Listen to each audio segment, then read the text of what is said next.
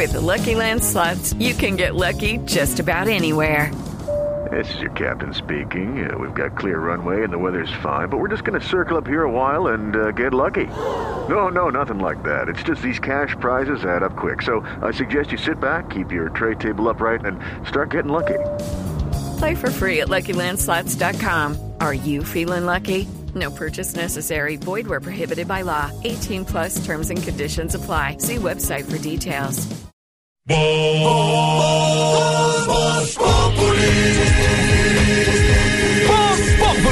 Enciendo la radio, 4 de la tarde comienza el show de opinión y humor en Blue. Esto es Voz Populi en Blue Radio. La ex señorita no ha decidido qué hacer. En su clase de geografía, la maestra habla de Turquía, mientras que la susodicha solo piensa en su desdicha y en su dilema. Ay, qué problema. En casa el novio ensaya qué va a decir, seguro que va a morir cuando los padres se enteren. Y aunque él otra solución prefiere, no llega a esa decisión, porque esperar es mejor, a ver si la regla viene.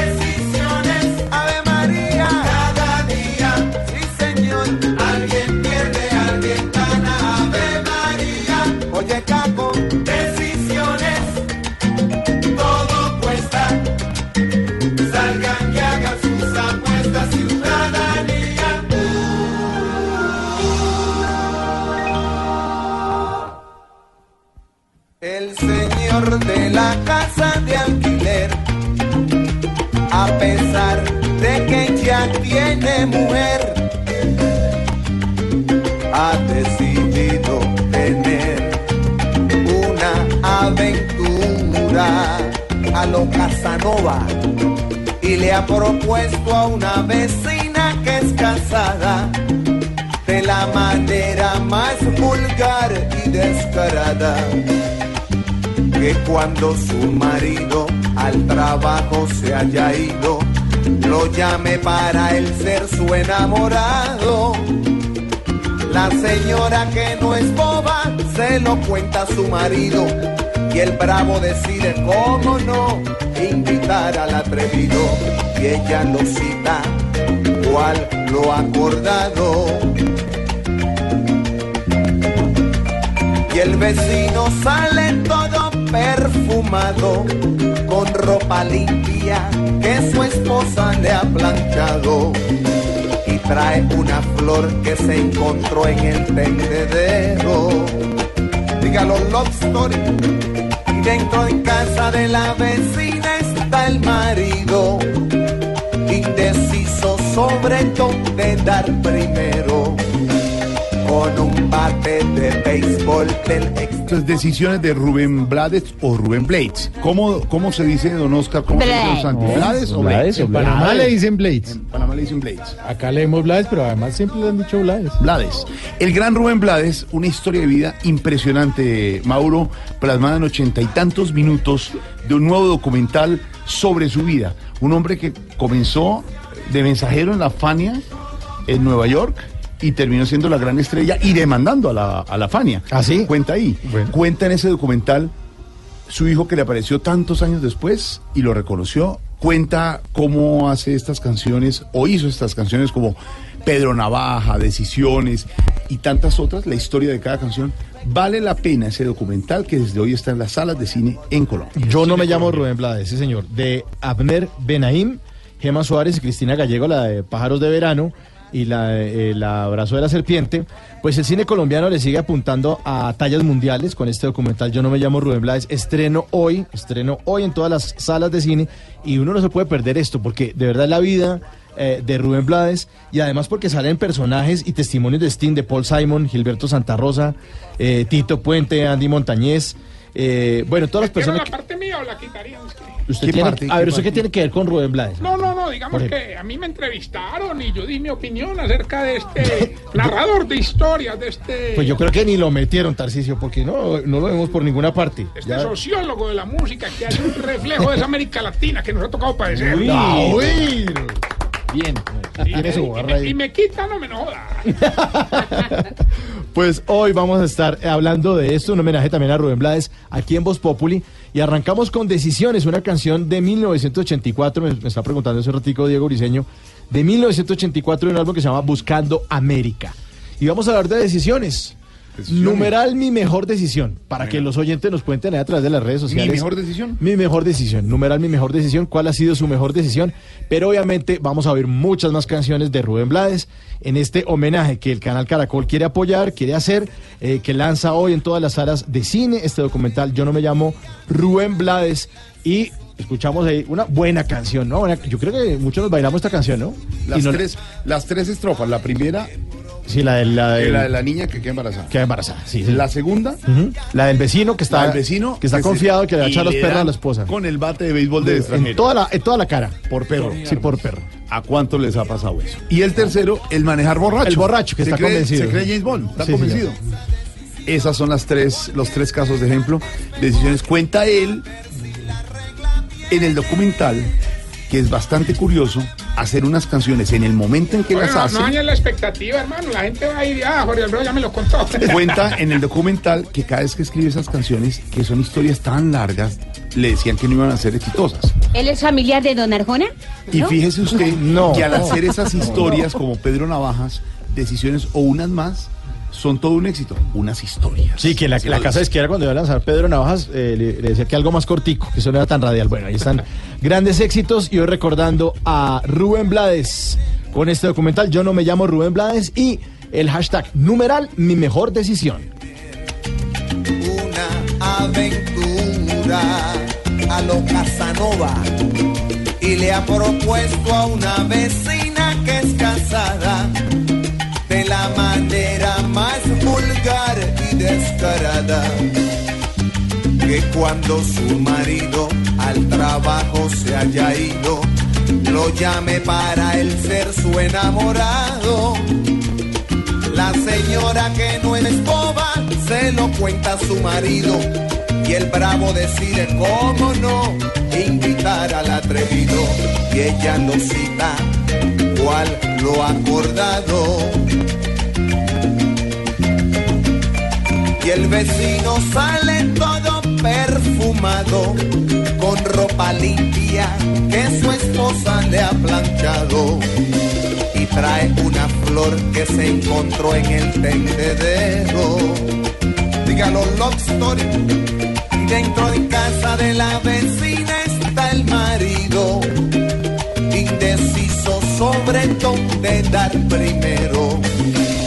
Con un bate de béisbol del extranjero. De eso que dicen que Tony Armas. Y suena el timbre. Don Ricardo Espina, director de noticias de Blue Radio, con toda la información en esta tarde lluviosa, tarde paramosa en la Presente, de- están llamando No, lista. Sí, no, cuando me refiero a eso, Yo Aquí creo que usted comete un error, tarde para Muna, no creo que usted quiera decir para Moza. Paramosa. Ah, Sí, para Moza. Profesor, Sí, señor don Jorge. Buenas ¿Cómo tardes a le usted y va, a todos los oyentes. Eso sí son este sus momento gustos y son sus me alegra preferencias mucho verlo. Hay que contarle a Ricardo, a la gente que no es de Bogotá también, que las dos formas están válidas. Páramo, páramos, pero también, ¿no? Pues, sin Pues cuando hay moza es porque las dos son válidas. Está en correcta posición don Ricardo, es para Muna. Exactamente. Aunque dos no formas falta que No, porque es que para Jorge. Jorge sí quiere para Moza. Disfrutar. le complementa al profesor. Las dos fórmulas son válidas. Muchas noticias, noticias del día, don Ricardo. Noticia del día que tiene que ver, Jorge, con una audiencia que se está desarrollando a esta hora en el complejo judicial de Paloquemao. Y tiene que ver con la noticia que vimos ayer de la captura del general Humberto Guatibonza, exdirector del Gaula de la Policía, exdirector de la Policía de Bogotá, un hombre que tenía perfil de director de la institución, también de otras dos personas que fueron detenidas, de Carlos Arenas, que fue su jefe de prensa y fue jefe de prensa de la Policía Metropolitana de Bogotá durante mucho tiempo, y de Julián Villarraga. La fiscalía debe tener evidencias suficientemente sólidas, además del interrogatorio del coronel Salinas, para haber definido esas capturas que se produjeron el día anterior. Silvia Charri ha estado siguiéndole minuto a minuto la pista a esta audiencia. Silvia, ¿qué ha pasado? Buenas tardes. En Palo Quemado la señal no es muy buena. La señal de hecho en Palo Quemado es muy mala, inexistente. Sí, señor. Cuéntenos, Sí, ¿qué ha pasado en la audiencia? contaba, esas pruebas que debe tener la Fiscalía no han sido reveladas en la audiencia, eh, porque por ahora están legalizando la captura y el juez, precisamente lo que acaba de hacer el juez bueno de garantías, legalizar la captura del general Humberto Guatibonza, Carlos Penas y Julián Vitarraga, que usted ya los presentó que están capturados como presuntos responsables de estas nuevas chuzadas. El único en hacer anotación sobre esta captura fue Jorge Armando Tálora, que es el que defiende al general eh, Guatibonza. Dijo que no entiende por qué hace ocho días, o sea, ocho días antes de la captura del general, recibió una respuesta de la Fiscalía, un derecho de petición que había enviado en el que le aseguraban que no había ninguna investigación en su contra y que no entiende entonces por qué la actuación de la Fiscalía ocho días más tarde de capturarlo cuando ya se ha presentado varias veces al búnker de la Fiscalía. Eh, en unos minutos entonces Ricardo inicia la audiencia de imputación de cargos y al general lo acusarán de seis delitos, concierto para delinquir, utilización ilícita indebida de eh, acceso a un sistema informático, violación de datos personales, entre otros, todos supuestamente eh, por ofrecer estos servicios para interceptar líneas y datos a través de su empresa HIG Consultores. Ese es el punto, Jorge. Aquí la fiscalía tiene que revelar en minutos cuáles son las evidencias que tiene frente al caso. Intentando explicarles a los oyentes, aquí hay dos empresas presuntamente involucradas. JHS del coronel Salinas, coronel retirado del ejército que fue de inteligencia en el Comando General de las Fuerzas Militares hace más de una década, y la empresa del general Humberto Guatibonza. Ofrecían aparentemente todo tipo de servicios para infidelidades, para algún tipo de espionaje empresarial, si sospechaban de hurtos en empresas, si sospechaban de actuaciones ilegales de algunos eh, integrantes o afiliados a sindicatos, de todo como en botica. El problema es que los señores al parecer estaban utilizando un software creado por una exfuncionaria del Ministerio de Comunicaciones, se decía en su época, ahora se dice Ministerio TIC, señor. que eh, lograba interceptar los chats de WhatsApp, que lograba interceptar correos Experta- electrónicos. experta en hacker, ¿no? Muy experta, Experta. hacker. ¿Qué pasó, mi niño? Preocúpate, Pedrito. Preocúpate, Georgie. Preocúpense todos si yo mostrara mi WhatsAppera. Upa. Mire, ¿Ah, sí? La verdad es que en este caso, además de esto, que es una historia que pareciera novela de no ser porque estamos hablando de actividades ilegales, también hay una parte que tiene que ver con asuntos políticos y es la parte en la que el coronel Salinas habla de la posibilidad de que el senador Armando Benedetti, de quien habla muy extenso en su interrogatorio, le haya pagado cuatro millones de pesos para interceptar las comunicaciones del abogado Jaime Lombana, del hijo de Jaime Lombana, del abogado Jaime Granados, del fiscal general Néstor Humberto Martínez y de la esposa del fiscal Néstor Humberto Martínez, Claudia Beltrán. La verdad es que Armando Benedetti esta mañana dijo aquí que tendría que estar alguien re, re, re- ¿qué? perdóneme, eh, enrasado con imbécil para intentar interceptar al Muy fiscal James Bond, general. ponerse a grabar al, al fiscal general de la Nación. Que eso es respuesta a lo que había dicho él en diciembre y que es represalia a eso es el argumento del senador Benedetti. Pero bueno, ahí está la investigación. Vamos a ver qué, qué revela hoy la fiscalía, ¿no?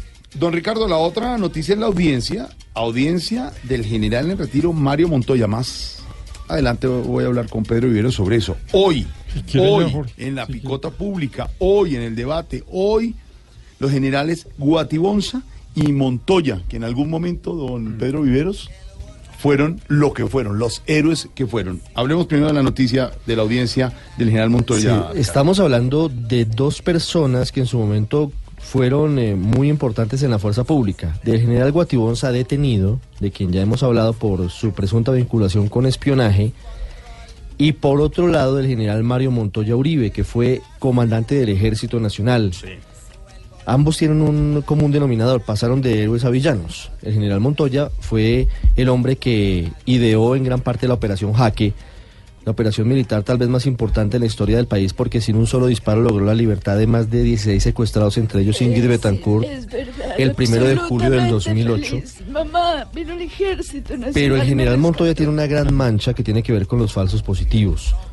Aparentemente él dio la orden y está eh, documentado, y aunque él no lo vaya a aceptar en la audiencia, en la justicia especial para la paz, de que él le decía a sus comandantes de fuerza que las bajas, es decir, las muertes en combate, no eran lo más importante, sino que eran lo único que le importaba a él.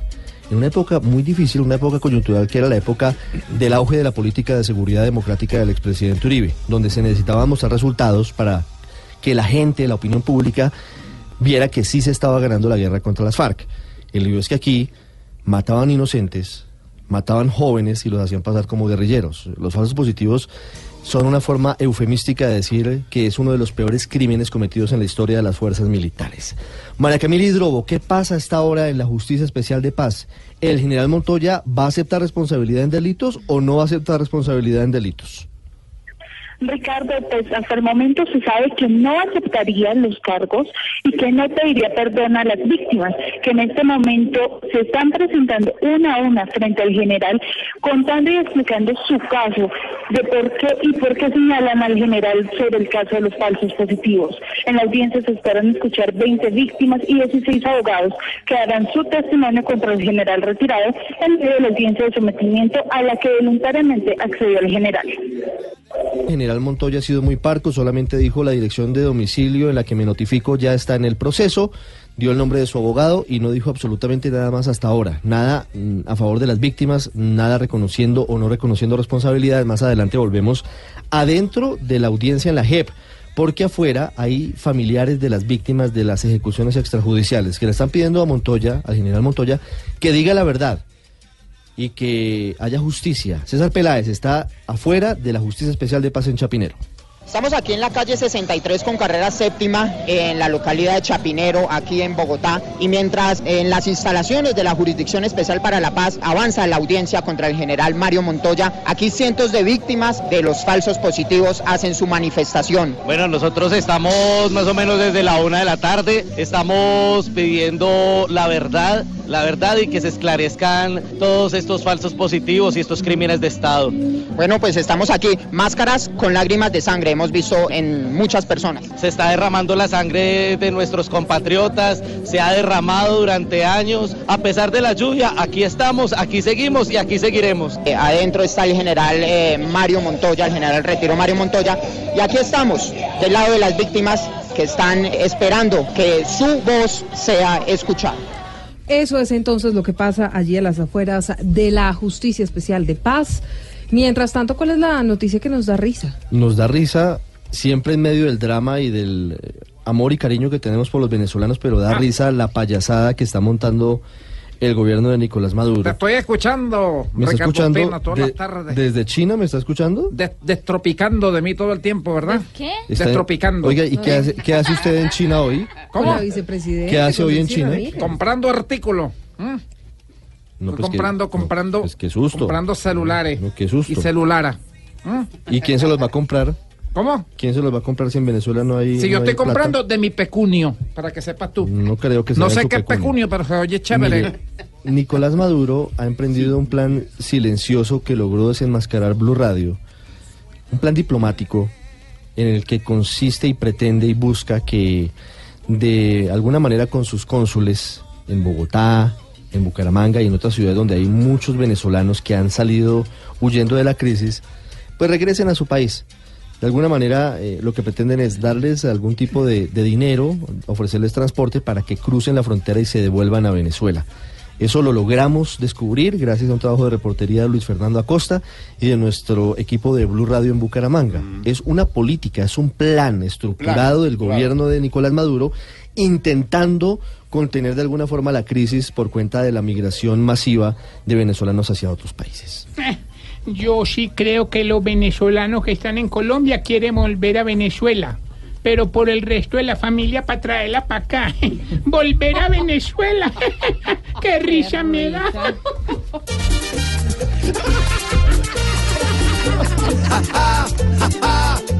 ¡Qué risa nos da! El que solo rebulna cuando abre la boca ya. Cree que haciendo bulla como una bestia al gobernar, lograr que vuelvan esos que se fueron del solar. Para que ellos regresen a una Venezuela ejemplar. Va a tocarle a Maduro montar los niños buscan su hogar. ¡Qué risa nos da! El que solo rebunda cuando abre la boca ya. ¿Para que habla Maduro y aquel que no está allá? Si hasta él tiene ganas de arrancar para acá.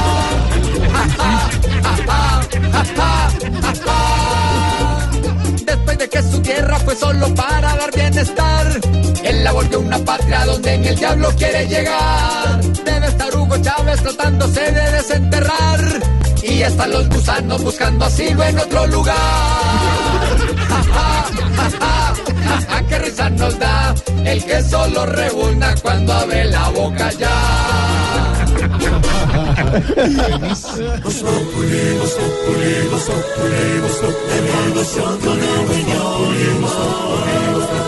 En Blue Radio.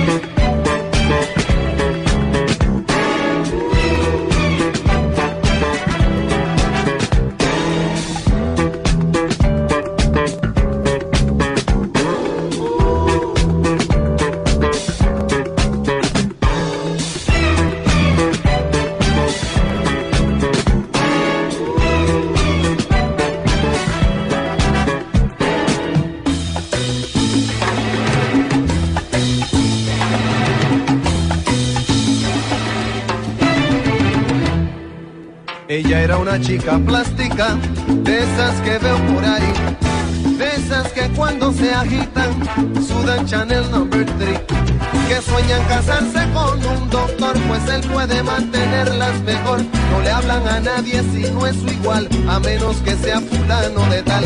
Son lindas, delgadas, de buen vestir, de mirada esquiva y falso reír.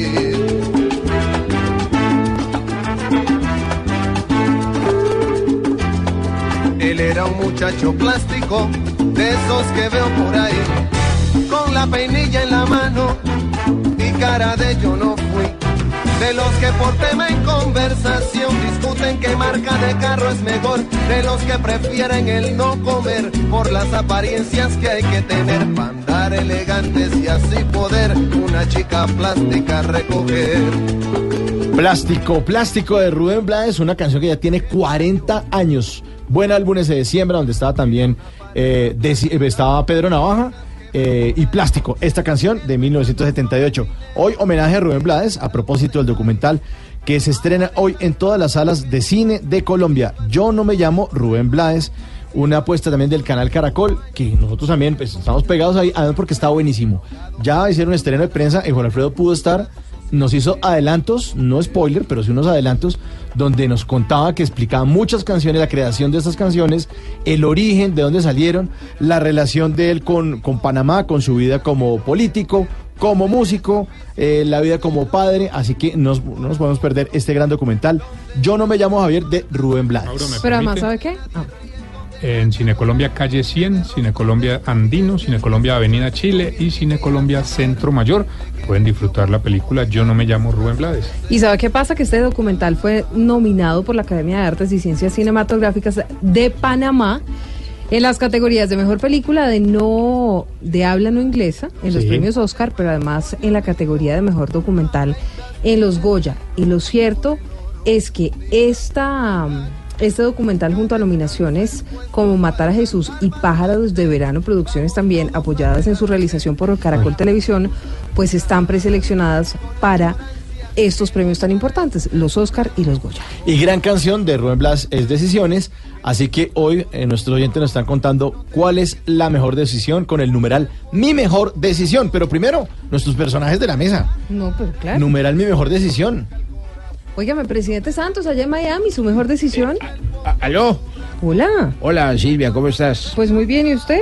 Muy bien, ¿cómo va todo por allá? Bueno, bien, pero ¿Me han digamos, extrañado? No conteste. mejor Eh, dejémoslo ahí. Mi mejor decisión fue haberme venido para Miami a disfrutar esta etapa de abuelo con mi nieta Celeste que está hermosa. Ah, yo pensé que su mejor decisión había sido la... ¿Cómo? Ah, sí, pero eso ya es del pasado. Eso Ah, ya eso le es corresponde al, al gobierno actual. Yo ya Ah, estoy claro, retirado en ese momento. Si necesita para conferencias, también puedo dar conferencias sobre la paz. Óigame, a propósito de la pasada que, en lo ¿Cómo que no? no es Voz Populi, un vainazo de hoy del presidente Iván Duque. No ¿Verdad? sabemos si fue para usted, pero. Bueno, yo me prefiero obviar ese tipo de comentarios. Saludos a todos. Muchas gracias, expresidente. Ignorita, ¿Eso me sé? Numeral mi mejor decisión. Ah, yo, pa, yo la mejor decisión fue haber de entrado, si me sé, a Voz Populi Ay, Televisión. Porque como yo venía de reencauchado, si me sé, Sí. y nos aburrimos y nos echaron, si me sé.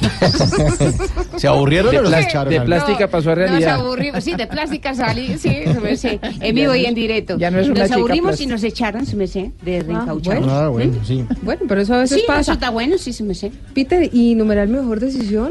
Bueno, yo, la verdad, tengo que decirlo, por haberme vinculado a este equipo maravilloso, en el cual me divierto todas las tardes. ¡Qué horror! El verdadero Pedro. Pero es cierto, estoy de acuerdo con Pita. Bueno, muy bien, muy bien. Expresidente Uribe, muy buenas tardes. Muy buenas tardes, doctor Mauricio, ¿cómo le va? Bien, señor, ¿y usted? Numeral mi mejor decisión. Hombre, mi mejor decisión la tomé en estos días. No volver a montar en táparos que no saltan caños. Uy, Ah, ¿es un vainazo ahí o qué? No, es que como me cayó. Sí. Con esa caída que me dejó. Ah, cuidado. Las costillas todavía me duelen. Sí, señor, sí, señor. Numeral mi mejor decisión, Tarcicio. Hola, mi querido Mauro, venga ese abrazo. No, Ah, pero usted, ¿por Ya, pero suave. eso? Es que usted me deja las manos aquí.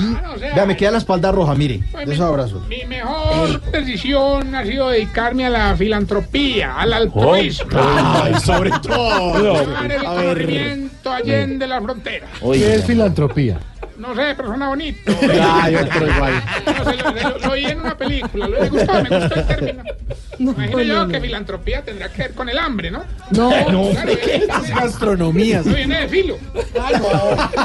no, de verdad, esto sí es una causa perdida. Numeral, mi mejor decisión para que ustedes, nuestros oyentes, participen. Aurorita, hola. La filantropía. Doña Aurora, ¿cómo está? Muy, pero muy buenas tardes. Sí, señora, mire, numeral mi mejor decisión. Ni una más. Eh, mi mejor decisión fue haberme venido para Bogotá desde el municipio de Urrao. ¿Ah, sí? Sí, porque allá estaría yo seguramente perdida en el ostracismo. ¿Y qué es ostracismo? ¿Tiene algo que ver con Sí, filantropía? ostracismo es el olvido absoluto. Uy, qué bien. Ah, bueno. En cambio acá, pues por lo menos ustedes me saludan y Sí. me dejan de entrar Ah. al programa. ¿La acompañamos? Pasa el dolor de la A pesar de que se burlan de mí, pero No, por lo señora, menos no. me siento acompañada Nosotros- en mis últimos años. Nunca nos hemos burlado de usted, la Pero acompaña eso sí, más. Sí. jamás, Y la queremos mucho. Oiga, ¿me sabe a Usted es quién de nuestra tenemos? vena. Ay, no, míreme esta señora, por favor. Acaba de entrar, No. sí, señor, la tigresa Garrita, de los Ay, no. para todos, ¿de qué es el tema que están tratando? Hola, buenas tardes. Buenas tardes, Hola, tigresa de. Occidente, ¿cómo ¿De está? qué están hablando? Pues numeral mejor decisión. Ah, pues también le tengo tema a eso. Recuerden que son casi 3.000 temas, 3.000 cortes. Pero hace como un mes eran 2000. 2.300, pero yo voy evolucionando. Ah, bueno. claro, y todos ¿Me son pones, por favor, el 0004, que ya vamos en esa, es estilo joropo, con ritmo joropo, y dice así. A ver. A ver, tigresa, mi mejor decisión. Mi mejor decisión fue ser la tigresa de Occidente. Mi mejor decisión tigresa de Occidente. Le doy gracias a Dios porque está lloviendo. Le No. doy gracias a Dios porque está lloviendo. Carritas positivas. También les tengo temas cuando hace sol. No, también. no, muchas gracias. De repente cuando hay mucha luz o cuando hay demasiado eh, frío en la No, cabina. si quiere, siéntese allá atrásito, allá. Bueno, pero ¿por qué allá, me echan allá, así? si allá, allá, eso, ahí, ¿Por ahí. acá? No, más atrás. Más atrás, más atrás. Numeral, mi mejor decisión, mi mejor decisión es haber oído esta canción de Rubén Blades, Plástico. Costa Rica. Presente. Colombia. Presente.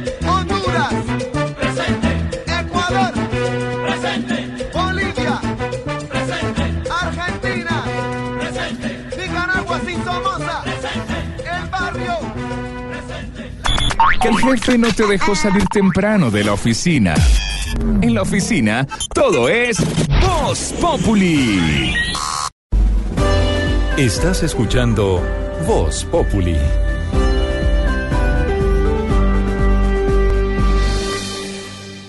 Tenemos noticia económica, don Ricardo Noticia económica importante. Un mensaje es el que da la DIAN desde Pereira en el Congreso de FENALCO. Y otra cosa lo que le piden los integrantes de las cámaras de comercio al presidente Duque en Cartagena. El director de la DIAN acaba de hacer un anuncio muy importante. Se acaba el monotributo. Confecámaras estaba pidiendo justamente todo lo contrario, que ampliaran, que expandieran el monotributo. El gobierno dice que ese sistema fracasó y que ahora van a apuntarle a un sistema que denominan de régimen simple. Yo no sé si eso ya existía, me suena que ya existía el régimen simple. No sé si es el mismo régimen simplificado, pero se acaba el monotributo y esa es la noticia que hay en Pereira. Andrés Díaz de Data IFX nos cuenta lo que acaba de decir la DIAN. Buenas tardes. El director de la DIAN, José Andrés Romero, anunció que el monotributo no va más, que fracasó y que será reemplazado por el nuevo régimen simple de tributación. Explicó cómo funcionará. El que opta por el régimen simple va a tener que acceder eh, o va a tener que inscribirse en el tema de la factura electrónica, de tal forma que la DIAN va a poder contar con la información de ingresos que tiene este empresario todos los meses y el empresario simplemente va a poder pagar sus impuestos a través de un porcentaje fijo sobre la base de sus ingresos. De otro lado, insistió en que es imperativo ampliar la base de productos a los que se les aplica el IVA. Muy importante poder globalizar, ampliar la base a todos los productos que existen y a todos los servicios, la mayor cantidad, dejando de pronto algunas excepciones muy pequeñas. El director aclaró que el gobierno tendrá que presentar el régimen simple dentro de la reforma tributaria como un capítulo que va a reemplazar al monotributo. Andrés Díaz Solorzano de Data IFX para Blue Radio. Señor, muchas gracias. Noticia económica del momento. ¿Qué pasa? No, me preocupan los pelirrojos, los pelinegros, hermano, solo el monotributo, pues. No, pero a ver, No, no. pero usted de verdad. No, ¿Cómo, cómo hacemos, ver? Pedro, para explicarle al señor? No, yo creo que esto ya. No, después de lo pedagogía, que dijo pedagogía de, para la paz. de la filantropía Mono, ya. tributo, un solo Eso ya- tributo, mono, de Ah, uno solo. ah, ¿Usted supo lo que dijo que era filantropía? Tiene mucho De que ver tener contigo la filo. filantropía. Viene de filo, que quiere decir hambre en latín antiguo. latín antiguo. Y tropía, que quiere decir el centro, es decir, el centro del hambre. El ombligo. El ombligo, ahí está, y tú lo tienes protuberante, entonces tú eres un filántropo. ¿Alguna otra opinión? Ahorita más adelante, si quieres. Córteme al señor. Destruyó el latín, destruyó el griego, destruyó la etimología. No, los términos de la economía, todo, todo. Y lo peor de todo, eh, mi Lulú, ahí en eh, hashtag lo siguen defendiendo los, oyentes. Bien, lo sigue defendiendo. Allá, el señor. No son oyentes, son amigos. Son- ¿Son qué? Yo creo que más bien están chantajeados. Porque a ellos es a quienes le apuntamos con nuestra filantropía y nuestro Claro, altruismo. Yo soy como una especie de ¿qué Rubén hombre? en esta tierra No. colombiana. Ah, usted es como un Rubén Claro, Blades. ayuda a la gente a tomar sus decisiones. Devolverle esos kits que le Y se la le gente ríe, todavía. se le ríen todos, hasta, hasta el público universitario que está en el auditorio. De la Universidad de los Libertadores, hermano, nos acompañan hoy En el auditorio. 24 jóvenes. Qué bueno, bienvenidos, bienvenidos. Un poquito apretados, pero... Allá atrás está Doña Luz. Aquí estoy pendiente. Es una tía, esa es una tía suya. Esa no es Salió doña como Metropaisa y ver, Cachaca. A ver, Ciérreme en el auditorio. a ver la tía de Jorge Alfredo. ¿Cómo se siente hoy? ¿Está contenta de estar aquí? No, pues, dígale que no. Está malita de la garganta su No tía. tengo ni idea, pero. Señora, mil gracias. Bueno, sigamos más bien Y con. no ha llegado que la pendejada. Sigamos con noticias, don Ricardo. El proyecto, señor del Gobierno Nacional, Colabore. el proyecto sobre la justicia. Tiene que ver con la reforma a la justicia. Ayer en Voz Populi anticipamos tres puntos muy importantes, pero quiero decirle que no están muy contentos los magistrados de las altas cortes porque dicen que eso no fue lo que se acordó, que eso no fue lo que quedó estipulado por consenso con la ministra Gloria María Borrero. Hay diferencias en el tema de comunicados de prensa que se acabarían, por ejemplo, para la Corte Constitucional. Para algunos eso es eh, un golpe a la libertad de expresión porque prácticamente los periodistas tendríamos, bueno, más que los periodistas, el público La opinión, en general, la opinión pública. tendría que esperar a que se redactara toda una sentencia que puede tardarse un mes, dos meses en redactarse para conocer una noticia que es trascendental. Se entiende que una sentencia tiene más y menos y tiene letra menuda y tiene muchas cosas que deben conocerse en detalle, pero un comunicado hoy tiene el carácter de ser oficial, tiene el carácter de un documento que es tenido en cuenta como un elemento importante, no es un chisme, no es un rumor. No está de acuerdo un grupo de altas cortes frente a los cuatro años de inhabilidad, no están de acuerdo frente al congelamiento de salarios, no están de acuerdo frente a la reforma a la tutela y no están de acuerdo frente al requisito de que tengan al menos cinco años en la rama como jueces para ser magistrados de las altas cortes. Miguel Ángel Peñaranda ha estado leyendo el proyecto que es un poquito muy largo, usted lo puede ver en blurradio.com para que vea en detalle lo que significa lo que pretende cambiarse en la justicia.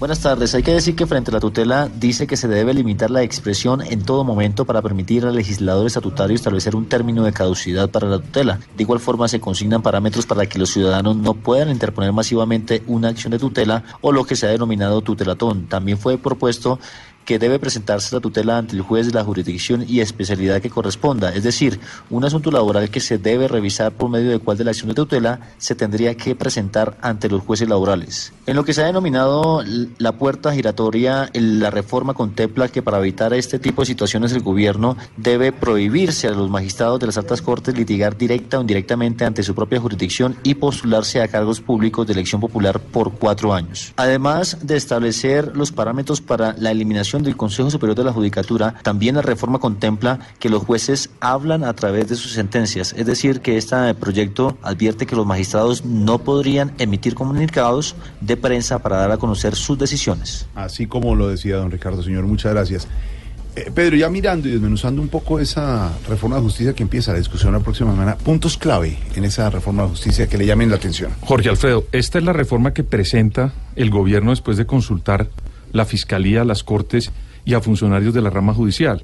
Pero eso no quiere decir que sea la reforma absoluta, eso tiene un debate que se va a dar en la academia y también en el Congreso de la República porque hay muchas personas que tienen otras ideas. Dicho eso, hay digamos partes esenciales. Por ejemplo, retiran en gran medida las Cortes de una actuación casi política que había en la elección de diferentes actores del Estado colombiano.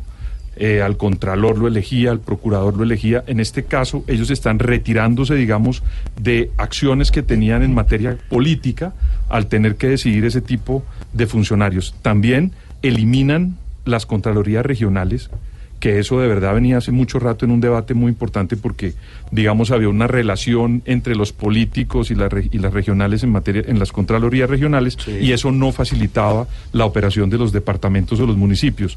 También eliminan de una vez por todas el Consejo Nacional de la Judicatura, que el Consejo Superior de la Judicatura, que era, digamos, un ente que había tenido muchas críticas por su intervención en muchos casos política y también en materia financiera. Ahora, lo que dicen es que van a crear un ente que se va a encargar de gerenciar la rama judicial, que es muy importante que sea también independiente para que garantice el, la operación de los juzgados y de las cortes. Recuerde usted que hace poco un elevador, un ascensor se cayó en Cali, en un juzgado, y nadie respondía y no había, digamos, unas personas que tuvieran la responsabilidad de hacer ese tipo de minucias. Y por otro lado, deja también la posibilidad de ampliar los periodos de los magistrados de las Cortes y aumenta la experiencia. ¿Para qué? Pues para que quienes lleguen a ese cargo sean personas que estén más allá del bien y del y mal, con- claro. idóneas y con mucha experiencia. Una buena Re- carrera. Recuerde usted que en la Corte Suprema de los Estados Unidos las personas llegan a cierta edad y es hasta que pues mueren que ocupan el cargo en las Cortes, ¿Qué para que no puedan ejercer su cargo después de terminar ¿Qué como tanta magistrado. belleza de todo esto pasará? Empieza el la gran debate, pero hay en el Congreso. Lo, digamos, si usted me preguntara a mí, lo esencial es que tratan de evitar que las cortes se metan en materia política y también que haya más celeridad en materia de resolver los conflictos en Colombia. Señores, llegó el lobo feroz a Bogotá. ¿Qué pasó? No, pero sí es, pero sí es para llorar, eh, Ricardo. No, pero el prontuario del lobo feroz, como es, Es- llamado este Mire, eh, este, Monstruo. este, monstruo. este criminal fue detenido hace meses en Venezuela, pero por cuenta de la falta de cooperación judicial entre ambos países se había retrasado Extraditado, la situación de, de Lobo Feroz, que finalmente llegó hace minutos al aeropuerto El Dorado de Bogotá. Está sindicado de haber cometido violaciones y abusos sexuales contra 276 menores de edad en el país. Esto tiene el nivel de gravedad y de repugnancia de lo que ocurrió en su momento con eh, Luis Alfredo Garavito. Recuerde el asesino en serie de niños que hoy sigue detenido en la cárcel de Valledupar. Damián Landines, ¿qué sabemos de la llegada del lobo feroz? Hola Ricardo, pues mire, nosotros estamos desde la puerta número 5 del aeropuerto El Dorado, por donde se dan las llegadas internacionales, y fue por este lugar en donde 15 uniformados de la DIGIN y la Interpol realizaron un cordón de seguridad para trasladar al lobo feroz, a este hombre eh, que también es identificado como Juan Carlos Sánchez, hasta tres vehículos que lo esperaban de la Policía Judicial. Finalmente eh, lo abordaron a un vehículo que estaba completamente blindado y allí inició el traslado del lobo feroz hacia las instalaciones de la DIGIN. Según la vicefiscal general de la Nación, María Paulina Riveros, pues el hombre será trasladado en las próximas horas hacia un establecimiento carcelario mientras avanza su proceso por tres delitos, que son acceso carnal abusivo, pornografía infantil y actos sexuales con menor de 14 años. Y ya para terminar, hay que resaltar esto y era el modus operandi que utilizaba este hombre para engañar a los menores de edad. Y esta es información de la DICIN. Según eh, ha mencionado las autoridades, pues este señalado abusador frecuentaba salas de juegos en centros comerciales en el norte de Barranquilla, allí engañaba a los menores, los ofrecía entre 5 mil y 20 mil pesos y después realizaba actos sexuales con los pequeños, los grababa y según la DIGIN vendía este material pornográfico a, pa- eh, a países fuera de Colombia por 400 dólares. Aberrante lo que hacía este señor Lobo Feroz llamado, que acaba de llegar extraditado a Colombia. Mientras tanto, hablemos de la emergencia en Estados Unidos, el huracán Florence, que ya empezó a azotar y a golpear la costa este de Estados Unidos. Sí, señor, y ya hay más de un millón y medio de personas que han salido de sus casas por eh, el temor que tienen las autoridades ante los vientos huracanados puede causar inundaciones catastróficas, a pesar de que ha bajado en su intensidad a categoría 2 en la escala Zafir-Simpson. Las autoridades piden no bajar la guardia. A pesar de la orden de evacuación, piensan que ya no es necesario hacerlo, pero dicen las autoridades, cuidado, porque el hecho de que baje la categoría del huracán no quiere decir que no pueda retomar la potencia. Ana María Mejía de Blue Radio está en Carolina del Sur. Ana María, ¿qué pasa hasta ahora en la costa este de Estados Unidos? Florence sigue siendo un huracán de categoría 2 con vientos sostenidos de hasta 177 kilómetros por hora, pero con un radio que se ha ampliado, lo que lo hace bastante peligroso en el momento de tocar tierra.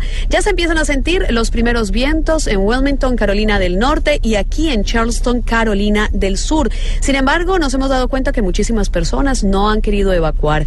Los vemos montando en bicicleta, también en la playa, incluso disfrutando de las fuertes olas que ya empiezan a sentirse, especialmente en Sullivan's Island, uno de los lugares más concurridos, no solo por los turistas, sino también por los lugareños. Lo cierto es que ya es mandatorio evacuar la zona, pero mucha gente ha hecho caso omiso. Seguiremos atentos al desarrollo de esta información y a la llegada del huracán Florence aquí a las costas de las Carolinas y les estaremos llevando a ustedes todos los detalles. Espera que aproximadamente a las 8 o 9 de la noche ya se sienta con mayor fuerza y con mayor intensidad los fuertes vientos de este huracán que aún sigue siendo, como les decíamos, de categoría 2. Para Blue Radio, Ana María Mejía. Ana María, gracias. Desde Carolina del Sur empieza a golpear la costa este de Estados Unidos, Florence. Ha bajado la intensidad, pero va a ser fuerte el golpe. Más de un millón y seiscientas mil personas han sido evacuadas en esta zona de los Estados Unidos. En nuestra aplaudida, recordada y muy decidida. Pero de la ciudad, ¿por qué? Las decisiones de ¿Cuál Rubén es? Blades, las decisiones. Ah, las de- Decisiones. Cante, cante. Ah. Decisiones. dice Rubén Blades. Aplaudida, recordada y decidida. Sección. ¡Qué belleza! El que decidió fue el alcalde de Villavicencio, que le dio el ácido. Ha sido un placer trabajar con usted, al secretario de gestión del riesgo. El grosero. De ¿Y esa Villavicencio, joda? que dijo que el HP del alcalde lo estaba presionando. Usted recuerda que hicimos aquí la denuncia hace 48 horas. Pues si le dice así al jefe. Y de ahí para abajo, pues todo lo que decía. ¿Qué pasa, hermano? Bueno, es que me da, me da vergüenza decir todo. No, dígalo con confianza, Santiago. Santiago Ángel, que ha estado siguiendo el caso de la, la HP Patiseca, sí señor. Santiago Ángel nos cuenta qué pasó con este funcionario que finalmente no aguantó más de dos días en el cargo. Pues eh, esta mujer que se hizo popular luego de que Blue Radio revelara algunas grabaciones del secretario de Gestión del Riesgo Juan Carlos Guzmán de Villavicencio, porque este la llamaba la patiseca, hizo unos comentarios muy fuertes sobre el bullying. Dijo que luego ha recibido amenazas de muerte y aseguró que no es justo que a ninguna mujer se le trate de esta forma. Ella es líder, presidenta de la Junta de Acción Comunal de la vereda Millanito, allí en Villavicencio. Heidi Viviana Vanegas. El bullying destruye vidas de la peor forma y por ese motivo invito a todas las mujeres del mundo que son víctimas del maltrato a que denuncien y que no se sientan solas. El peor terror del mundo es sentirse en soledad y querer sacrificar la vida sin justificación. Manifiesto que he sido víctima de Juan Carlos Guzmán y algunas personas de mi comunidad que se aprovechan de mi situación. Me tocó alejarme por amenazas de muerte. Además, eh, pudimos conocer que el secretario presentó su renuncia al alcalde Wilmar Barbosa. Este aceptó su renuncia. Ya hay un trabajo de empalme en la oficina. Santiago, gracias. Y a esta hora, vamos a abrir nuestras líneas telefónicas. A no esta me hora. acose a Cuchurrumí. ¿Cómo es que le dicen? Cuchurrumí. Cuchurumí le dice.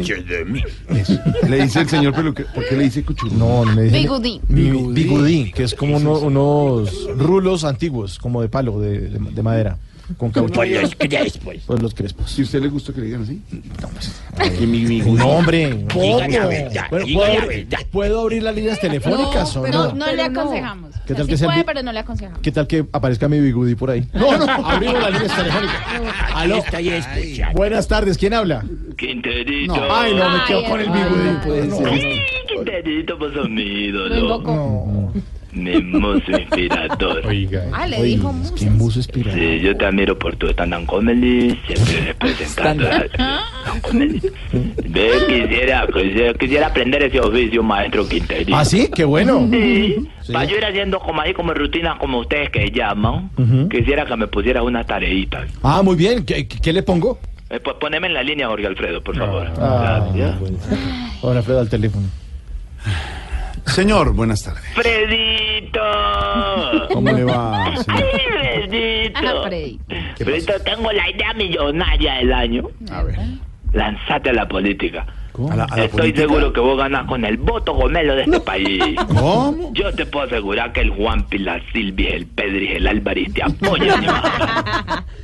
Señor, ¿usted qué es lo que está insinuando? Pedris. Sí. No, no estoy insinuando nada, estoy diciendo que la gomelería de este país votaría por Alfredito a la presidencia, el Juan Pilar Silvi, el Pedri, el Álvarez. No entiendo que Muy tenemos que agradecido Pedro, es- ah, no, Álvaro no. y Silvia. no. Pero Claudia Villarreal, vos por qué me peleas ni que No. empezaba a No, saludarlo. ella no es Claudia. Claudia No, está es que yo soy Silvia y usted me está mencionando y yo quiero preguntarle por qué. Por la admiración que te tengo. Porque sos un monstruo de las noticias. Ah, gracias, Sí, gracias. estuve viendo la foto y sos un monstruo de las noticias. De verdad que qué admiración. No sé si. No sé si. ¿Le agradece o no? No, yo no entiendo uno, ahí uno que responde. Mejor quedarse callado. Bueno, ¿y qué tienen que ver Álvaro y Pedro con toda esa campaña política Ay, que usted se ve, está que lo estoy inventando? saludando nomás porque necesito, es que estoy organizando Silvi, la feria y fiestas de Chimbicó en Cauca. ¿De qué? Entonces necesito la Chimbicó, colaboración. ¿De dónde, de dónde? de Chimbicó, Cauca. A ver, Pedro, Pedro, Chimbico, Cauca. A ver, estoy buscando aquí Chimbico. Pedrito ahí. Vos. Peter no lo encuentra. ¿Pedro lo encuentra? No, no, señor, no lo encuentro. Pedro. No aparece. No se lo Ve, pero no, No, te no busques es problema con los chimbicorticos que ellos te admiran mucho a vos y siempre dicen que vos sos el más de todos. ¿El más que, señor? El más chimbicortico porque él es de esta región y él es de esta tierra. Eso no existe. Ese municipio no existe. nacer, uno no es de donde nace, sino de donde lo consideran suyo. Soy de Bogotá. Y a Pedro Rivero lo consideran don ídolo de No es. Riveros, es Viveros. Y no existe ese municipio y deje engañar a la Y gente. vos también sos chimicortico. Eso a usted no le interesa. De- Digo, eh, de- eso no es cierto. Pero es verdad, se me se dijo. ¿Y Loquillo? no- ¿Y píllate la emisión del noticiero de a las 7 y veré. No, no, no, no, pero un A usted no le interesa que gente de esta mesa sea de ese municipio. Loquillo, que es seguro de allá. sí. No, Seguro de allá. No, no. Perso- personaje que se pone No, pantalones él pegados él es de allá. Él nació en Chimbilá. ¿Chimbiqué? Él nació en Chimbilá, Chimbilá, un murciélago, ¿no? Chimbilá. Ocaribán, Ocaribán. Oscar Iván, ¿sí? ¿Qué? Desde que está haciendo ejercicio de acá. De verdad. Los corticoides. Pero aquí está toda la delegación de allá, mi vida. Hoy están de invitados aquí. ¿Allí? Todos. Ven, ahí están en el sillón. La delegación de. ¡Una bulla a los! ¡Eh! El- Es un orgullo Santiago se quedó callado. Don Javier Hernández No, Bonet. sí. Javier Hernández Bonet, chimbicortico. Javier Hernández no, no, señor Javier de Manizales. Sí. Eh, Ricardo Rego es chimbicortico. Néstor Morales es chimbicortico, pero acá entrenó. Hermano, no más. Me Mire, señor, despido de del verdad no elenco y se le doy la meta gracia en a todos problemas. por Sí, exacto. Respete, ¿Para qué se respete. en No problemas? confiaba en mi talento. Con la mano de corazón me despido de Blue Radio Sí, le y tocar. doy las gracias por todas las oportunidades prestadas antes de mencionar y revelar el gran secreto de que no, Néstor Morales es de Chimico. Pero hola, ya. Señor, ya, No no más. más. Ya no le, no le Bueno. basta, no le basta con la mesa de trabajo Sí, metió. sino ya Sí, coge qué mañanas Blue, en Blue Jeans. No, blog deportivo. Blog Ahí deportivo. está, entre Ricardo Espina. Ese es de Chimbidel. ¿Qué? ¿Qué? ¿De Son dónde? veredas, son veredas. que por- La madre para que me pregunte dónde es don Álvaro Forero, porque no, no, no quiero tener No más, señor. Ve, Ya. la cuestión es que están necesitando unos presentadores que vayan solo por la comida. Mm. Entonces, aparte de vos, Alfredito, A ver, ¿quién ¿qué más más? puedo Ya. recomendar? No más. Ya. Respete. Te aprovechamos, hacemos un paquete. Es que eh, tengo una fiestica que pues que vos puedas ayudarme a conseguir un par de humoristas, pero esta sí es una fiesta privada. Ah, Una fiesta privada. De, de presupuesto más o menos de cuánto. Mira, está buena. Sí. Está buena la cosa. Eso estamos hablando de 150 mil máximo, pero me puedo estirar hasta 200 mil. Ah, bueno. ¿Qué tal este muchacho este de Ricardo Caeveo? No, pero eso, Ah, pero no, eso no pero, es- no, pero eso es un muchacho bueno. el Pero de eso no es lo que le pagan a más Loquillo. Ese es el de... Sí, Cotizado, muy sí. bueno, muy bueno. Muy cotizado. Sí. ¿No vendrá por 150? No, no, no. Que veo está más de Jo- 200. José, lo José lo el costeño, el que me echó ahí. Bueno, ese debe costar entre 5 y 6 millones de pesos. Pues está carito. Era el campesino Gomelo, No creo que baje de, de 3 millones. Topolino, De 3 millones. este, eh, los trovadores estos del mechudo, el- los, tru- los, tru- los, tru- los trunubers, los, los, los, los trunubers. Se vende, para allá. Los youtubers del grupo Salpicón son muy cotizados a nivel nacional e internacional. Entonces no le bajan de... De 18, una de 18 años. Este, este, Tato, el que hace lo- con el muñequito, con el muñequito en el sábado feliz. no, no, Era plata. por el económico, de pronto el por muñeco solo. mire, Y solo el muñeco. no tampoco. Mire, por económico que usted está buscando un show de humoristas y buenos y reconocidos como los de Dos Populi no le baja de 500 mil pesos. No baja 501 bueno. No. Ay, ni modo. Tocó traer entonces otra vez a Oscar Iván y a Tamayo. Señor, respete. De No verdad. respeta, Pero venga, dígame para cuándo porque tengo otros de 200.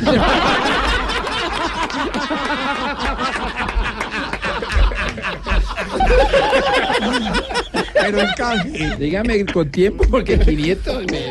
Y le llevan de ñapa a Claro. Loquillo. Loquillo. Los más biches de hasta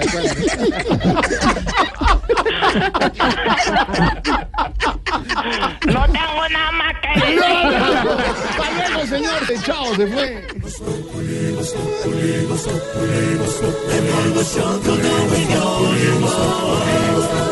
En Blue Radio. ¿Qué está pasando esta hora, Silvia?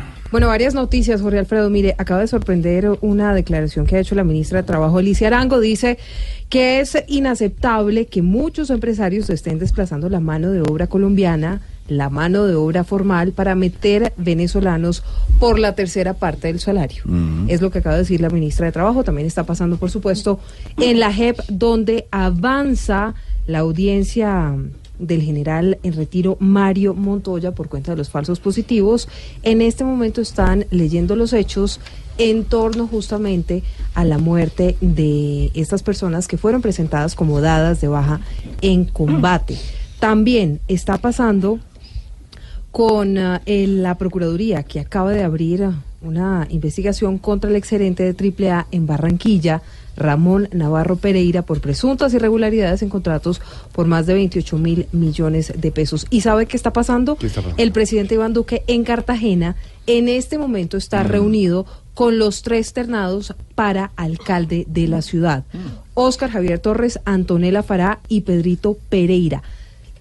Dijo el presidente Duque que se iba a sentar a escucharlos y hacerles una entrevista con aproximadamente 20 preguntas para poder decidir quién va a ser el alcalde. Recuerde que es que cada vez que ponen un alcalde, eso es un desastre. Fórmula ¿Cuántos diseñada por el secretario general de la presidencia, Jorge Mario Isman, que le dijo al presidente hace algunos días, mire, para que sea más transparente el proceso, es que cuántas veces han elegido alcalde en Cartagena- en Cartagena y sale como sale. ¿Siete o ¿Cuántos, nueve? ¿Cuántos han salido? Más de siete. Más de nueve. Más de nueve Exacto, alcaldes. nueve. Esto es entrevista en vivo y en directo, cara a cara con el presidente de la República. La estrategia que ha diseñado el secretario general de presidencia. A ver, Pues si por, lo menos, con le, eso. le ponen otro filtro y un favor. filtro adicional del jefe de Estado para saber si conoce pues lo que debe hacer un alcalde.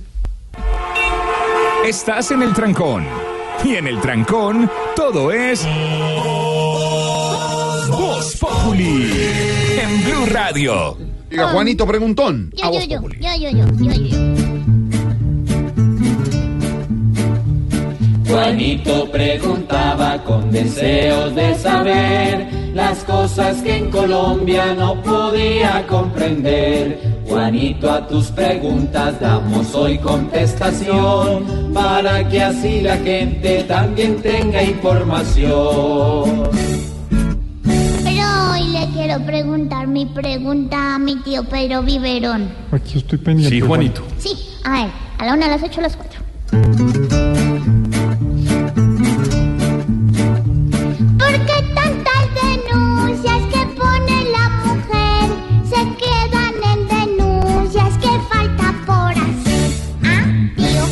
Mire, Juanito, le voy a decir lo siguiente. En el Señor. caso de lo que sucedió con esta actriz y con su novio, un actor colombiano en México, Ah, pues vale la pena que las autoridades fijen de una vez una acción. ¿Por qué? Porque aquí en Colombia tenemos cada, cada semana seis mujeres maltratadas.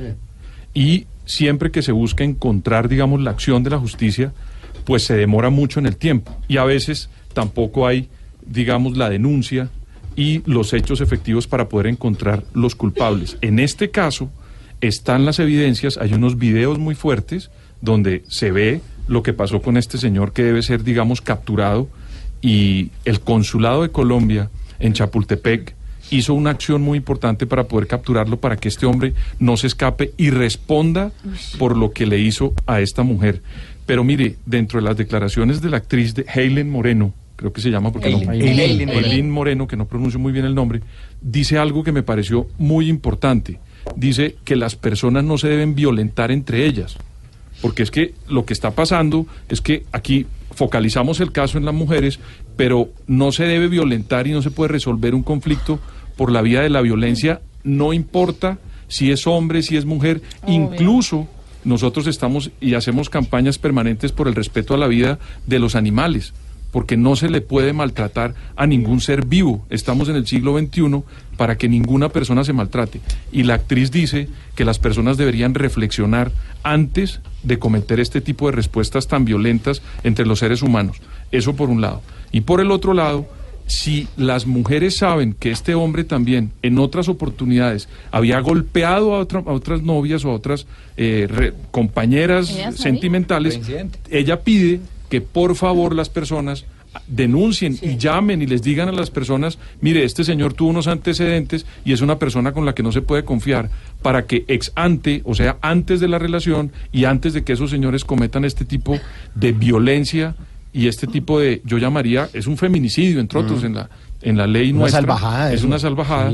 Pues eh, lo puedan prevenir y las, las personas no se metan en esas relaciones porque la misma sociedad puede prever que no sucedan estos hechos tan atroces. Y que Colombia, pues hombre, traiga a este señor muy rápido y lo ponga en los estrados judiciales y en la cárcel.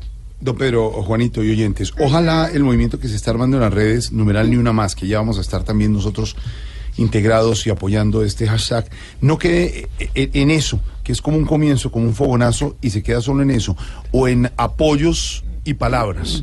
Hay que apoyar a las mujeres en su denuncia. Desde estos micrófonos en Blue Radio, lo decía Néstor esta mañana, lo decía Javier Hernández, lo decimos todos al unísono. Rechazamos la violencia contra la mujer. No queremos registrar más estos casos. Un ejemplo, lo tocaba Mauricio al comenzar hoy Voz Populi.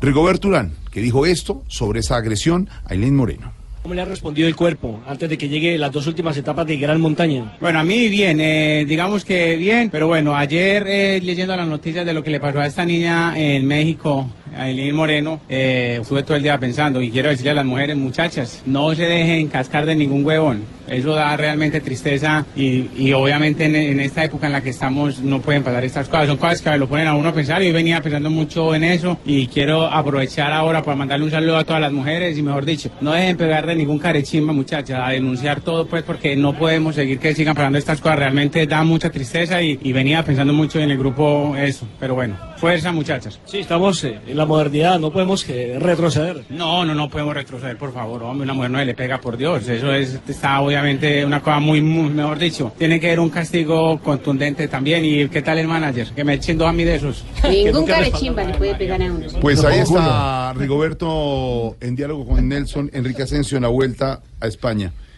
Numeral, ni una más. Esto no es para risas, esto es para reflexión. Habla Rigoberto de el señor Blanco, el representante, y la declaración de Gabriel Blanco es peor incluso o igual que la del otro, Imbécil, que la del otro bárbaro. Dice Gabriel Blanco, lo estoy leyendo directamente al espectador, no vi que Eileen necesitara una ambulancia. Y le dijo, sigue durmiendo, que no pasó nada. Es la declaración del señor Blanco. no hay derecho. Desde aquí rechazamos y numeral ni una más, nos unimos para el rechazo a la violencia contra la mujer, Juanito. Pero tío debería ser numeral nadie más, ni hombres, ni mujeres, ni niños. Numeral nadie más. que Pero este es ni una más, para no confundir a la audiencia. ¿Puedo cantar? Bueno. Juanito, tu pregunta hoy pudimos responder. Mañana nuevamente nos volveremos a ver.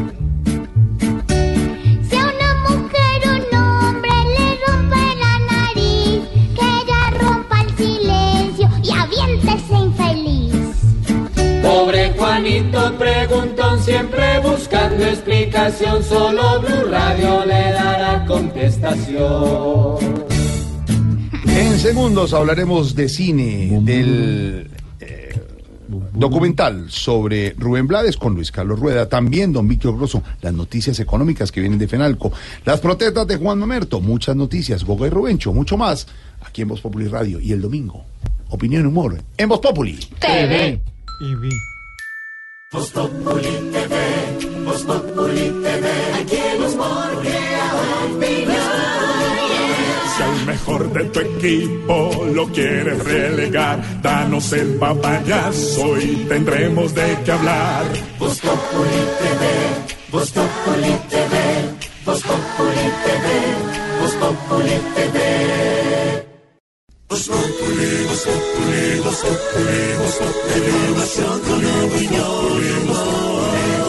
Tenemos opinión, mucha imaginación. La noticia está acá y el mejor buen humor. Voz Populi, Voz Populi, Voz Populi, las cuatro.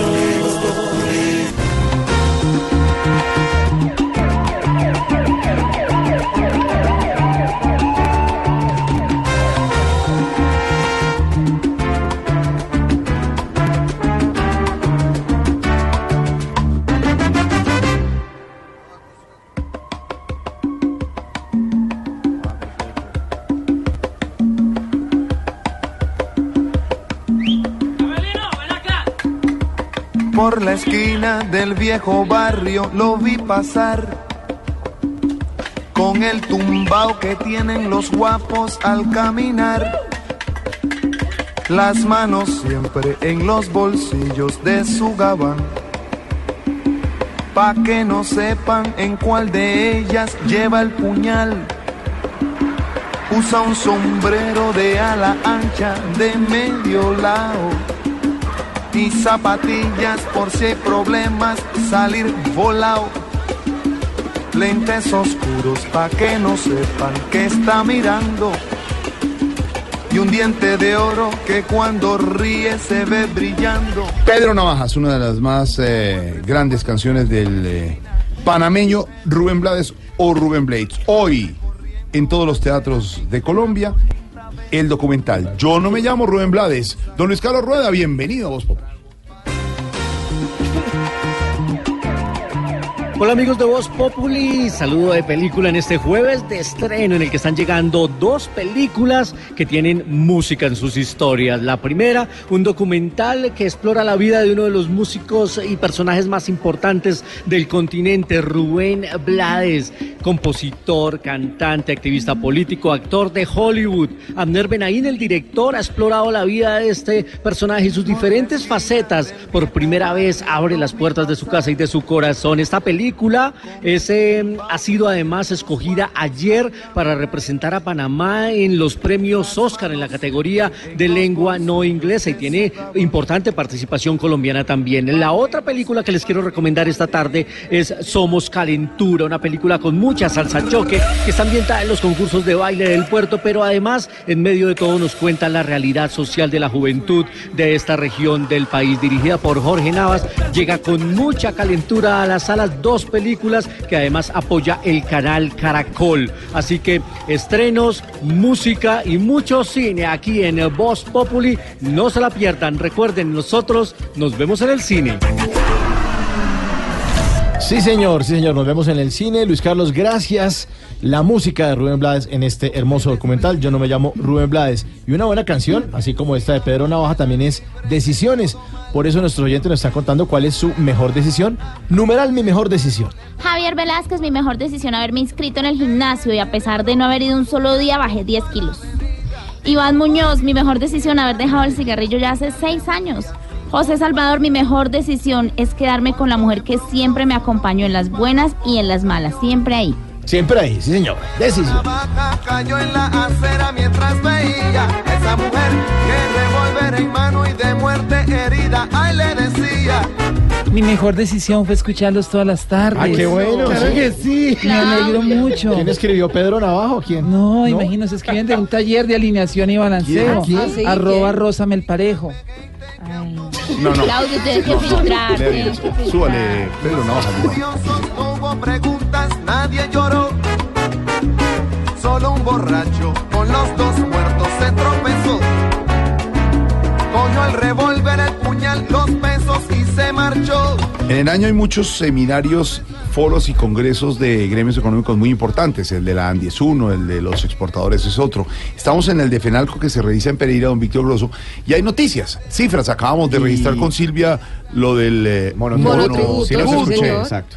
Pero allá llegan datos diferentes y usted nos tiene en ese congreso de FENALCO datos de muerte. Sí, señor. eh, datos muy De muerte. curiosos. Oye, eh, ignorita, porque da- datos de muerte. ¿Y por qué esa joda? se asustó? mío, no Mire, me haga dar susto. Ignorita, mire, Don es que- Grueso, ¿cómo es esa joda? Mire, mire, es que los Esa joda. servicios funerarios y le- el tema de las funerarias pues también son un negocio. Sí, y así claro. como otros sectores hacen encuestas y mediciones para lanzar productos y servicios a la medida del cliente o el usuario, pues este sector no es la excepción y Fenalco realizó una encuesta con datos muy interesantes al respecto y aquí están las respuestas.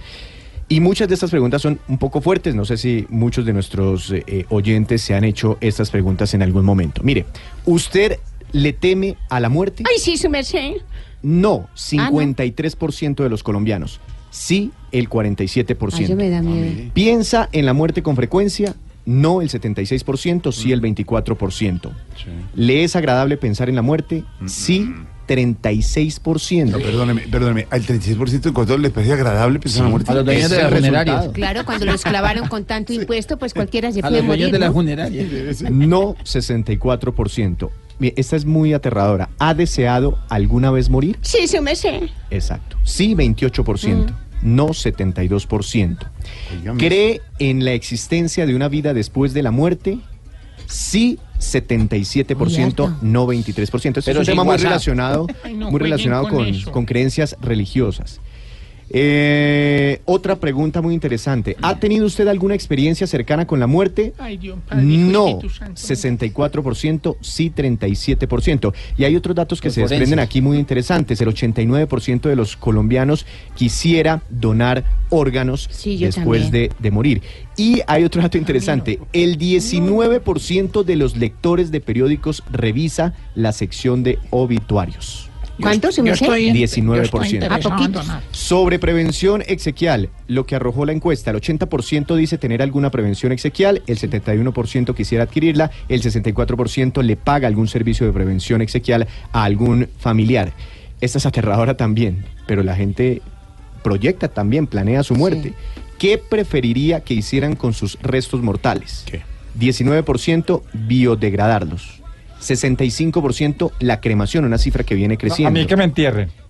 Está dentro del 15%. Enterrarlos. 0,5%. Abrir. ¿Cómo así? Pero espérate, ¿cómo es la vaina? Vivo, vivo que lo entierre. vi- ¿cómo? Embalsamarlos 0,5%. Embalsamado. Terminar, terminar embalsamado. No, muerto que lo cremen, Y mire, pero vivo. y para, para los que Jorge. para los que Por eligen la cremación, señores. ¿Qué le gustaría que hicieran con sus cenizas? Ay, ay, yo que me las lleven para San Andrés a ver si es de la única forma que conozco San Andrés. 40 y- cuar- es- y esa, está- esa respuesta está dentro de las dentro de las, las opciones aquí. ¿Ah, mire, sí? Pero, Víctor, 44,2% dejarlas en una iglesia o cementerio. Mm. 34,5% esparcirlas en el mar. Sí.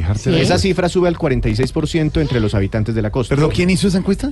FENALCO. Yo voy a contar una confidencia y no la tengo por qué contar acá. Die- termino esta respuesta. Ah, señor. 17, ¿Quiere que me entierren? señorita, 17,3% de los colombianos. Llevar las cenizas a un lugar soñado al que jamás fue. Ay, a lo que yo dije, Alma- hay, ¿cierto? hay gente que lo ha hecho. Sí, Cenizas a Nueva York. Cenizas a- a- la- al mar muerto. chicharrón para la Yo lo fui a familia. hacer, pero no le dieron la visa a la Pero venga, Pero es la voluntad del bio. Y la última, 3,8% dejarlas en su hogar. Jorge Uy, quiere no, que lo embalsamen y lo pongan en la sala de la casa con el celular en las manos. Se me para una cita para sacarle la visa a la ceniza, así está nomás. Bueno, no más, ya. ¿Por qué quiere que lo embalsamen? No, nada. ¿Por Bueno, qué? datos, datos curiosos a raíz del con Congreso eso. de Fenalco, señora. No jueguen con No hay eso. que exacto ni ¿Usted va a reírse. donar órganos, Aurorita? No, donde en el otro, en, en el otro mundo me toque juntarme, ¿cómo hago después? Imagínense a quién le toque la Yo vena ya, yo ya envié donde un órgano. ¿Va a donar qué? Tiene la, tata de titanio. ¿La qué? Pedro, La tata de titanio. Hombre. ¿usted quiere que lo entierren? Eso no es chistoso. Venga, si me ¿O quiere más bien que lo ¿Si ya- usted quiere que lo entierren? Santiago, usted no hace la No, es encuesta. que es para La saber encuesta la hizo las Fenalco. Bueno, a opiniones de la mesa. Que me créeme. Sí, yo también. Sí, sí, sí. A mí que me entierren. No, que me, a mí que me cremen si yo. Don Víctor, gracias. Datos diferentes. Chao, feliz tarde. Datos ¿por qué diferentes no de economía, dejan? señora. Que te cremen. Eh, y se van a demorar por ahí dos Bueno, ya. Toca dejarlo en alto, en alto ocho días.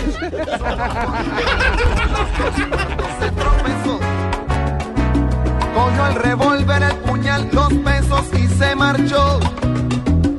Y tropezando se fue cantando desafinado. El coro que aquí les traje y da el mensaje de mi canción. La vida te da sorpresa, sorpresa te da la vida, ay Dios. Noticias a esta hora, Silvia, hay preocupación del secretario general de la Organización de Estados Americanos de visita en Colombia. Sí, señor, está Luis Almagro, se reunió en Cartagena con el presidente Iván Duque y es que está muy preocupado por cuenta de la cifra de líderes sociales asesinados en Colombia. Por otro lado, respaldó las iniciativas que desde el gobierno están ejerciendo para acabar con la creciente siembra de cultivos ilícitos. También preocupa el secretario de la OEA el tema de la migración de venezolanos. José Donado. En una reunión realizada en la Casa de Huéspedes Ilustres en Cartagena entre el presidente Duque y el secretario general de la OEA, Luis Almagro, ese último señaló la importancia de un plan para la defensa de la vida de los líderes sociales. destacar el esfuerzo que se está haciendo este, en elaborar uh, un plan para la defensa de la vida de activistas. Las centenas de activistas que han sido asesinados en Colombia definitivamente es una preocupación para el sistema interamericano. Duque agradeció el apoyo de Almagro a esa iniciativa a través de una política integral. También quiero destacar que en la conversación que tuvimos usted pudo ver por parte del gobierno nacional lo que queremos hacer con todos los organismos de control para ponerle fin a esta situación de violencia que ha afectado a muchos líderes sociales. Por último, el primer mandatario de los colombianos agradeció el apoyo de la OEA en la lucha para la erradicación de cultivos ilícitos. En Cartagena, José Luis Sonado, Blue Radio. Gracias, señor. De nuevo, la AAA sobre el tapete y con lupa, Silvia. Sí, señor, pues fíjese que la Procuraduría abrió una investigación a Ramón Navarro Pereira, exgerente de AAA en Barranquilla, esto por presuntas irregular- irregularidades en contratos por más de 28 mil millones de pesos, Miguel Ángel. La Procuraduría busca determinar la existencia de faltas disciplinarias relacionadas con presuntas facturaciones artificiosas a través de órdenes de pedido con la empresa RIT por más de 22.379 millones de pesos y en contratos de consultoría con la Interamericana de Aguas y Servicios INASA por 5.738 millones de pesos. Según la investigación, los objetos de estos contratos al parecer no fueron ejecutados o se adelantaron de manera irregular. Hay que decir que el próximo 14 de septiembre la Procuraduría escuchará en versión libre a los exgerentes de la AAA Ramón Navarro Pereira y Ramón Heráclito Emer dentro del juicio disciplinario por el pago de 80 millones de dólares a INASA. Miguel Ángel Peñaranda, Blue Radio. Señor, gracias. La decisión que ha tomado la Secretaría Distrital de Movilidad de aplazar otra vez lo de implementación de taxi inteligente, eso está embolatándose. No, mire, eso es un enredo absoluto, pues la decisión se conoce a dos días de que iniciaran las sanciones y multas para todos los vehículos con placas terminadas en 4, 5 y 6 que no hubieran implementado el tema de las tabletas. Luis Fernando Acosta, ahora, ¿cuál es el problema?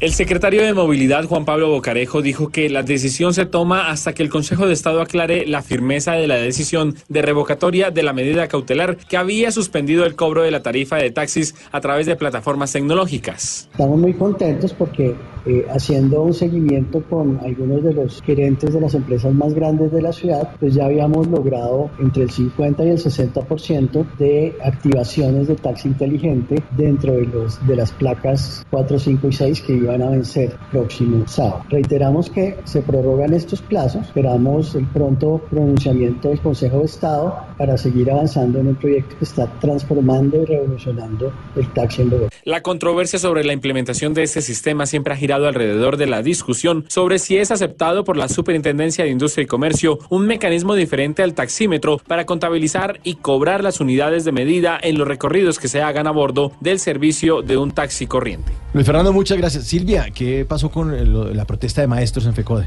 Pues fíjese que hubo una mm, jornada nacional de protesta, dice FECODE, en defensa de la educación pública financiada y administrada por el Estado.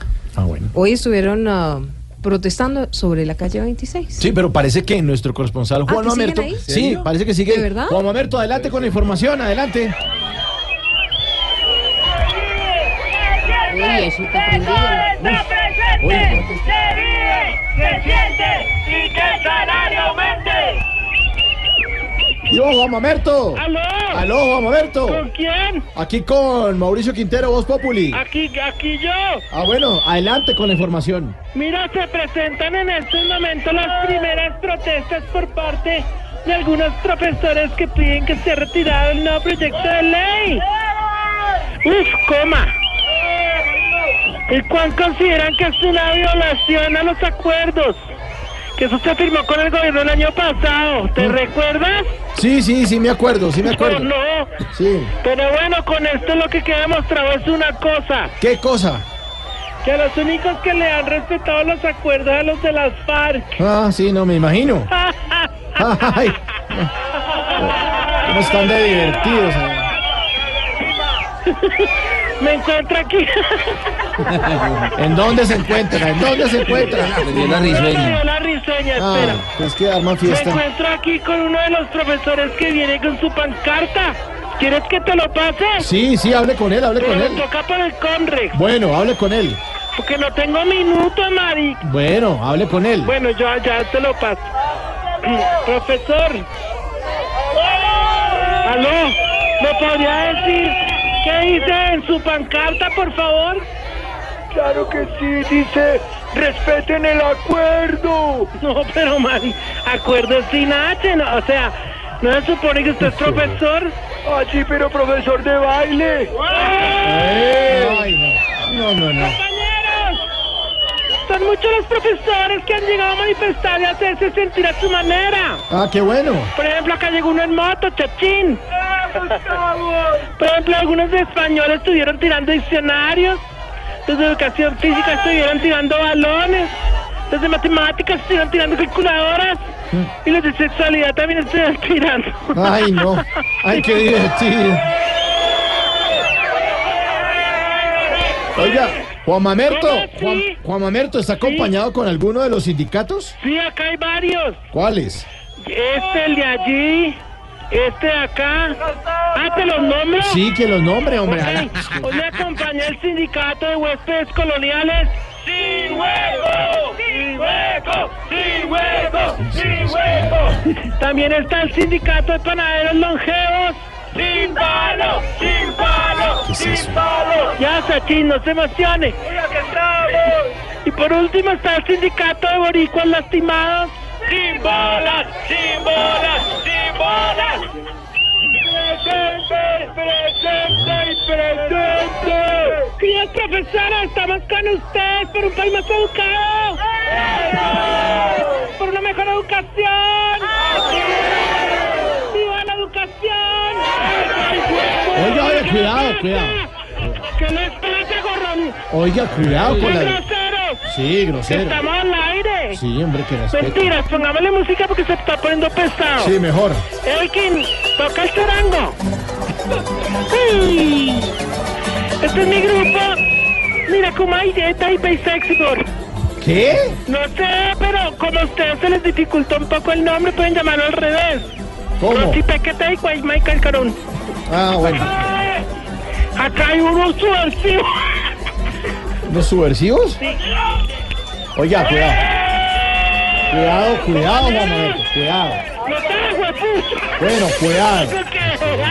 Porque, está aquí, como que se calentó el parte. ¿Se calentó? Sí, mejor dicho, los que eran profesores terminaron siendo muy buenos alumnos. Uy, ¿y por qué? ¿Por qué? Aprendieron a tirar piedra, man. Cuidado. Cuidado. Estamos al aire, hombre. Que se calme.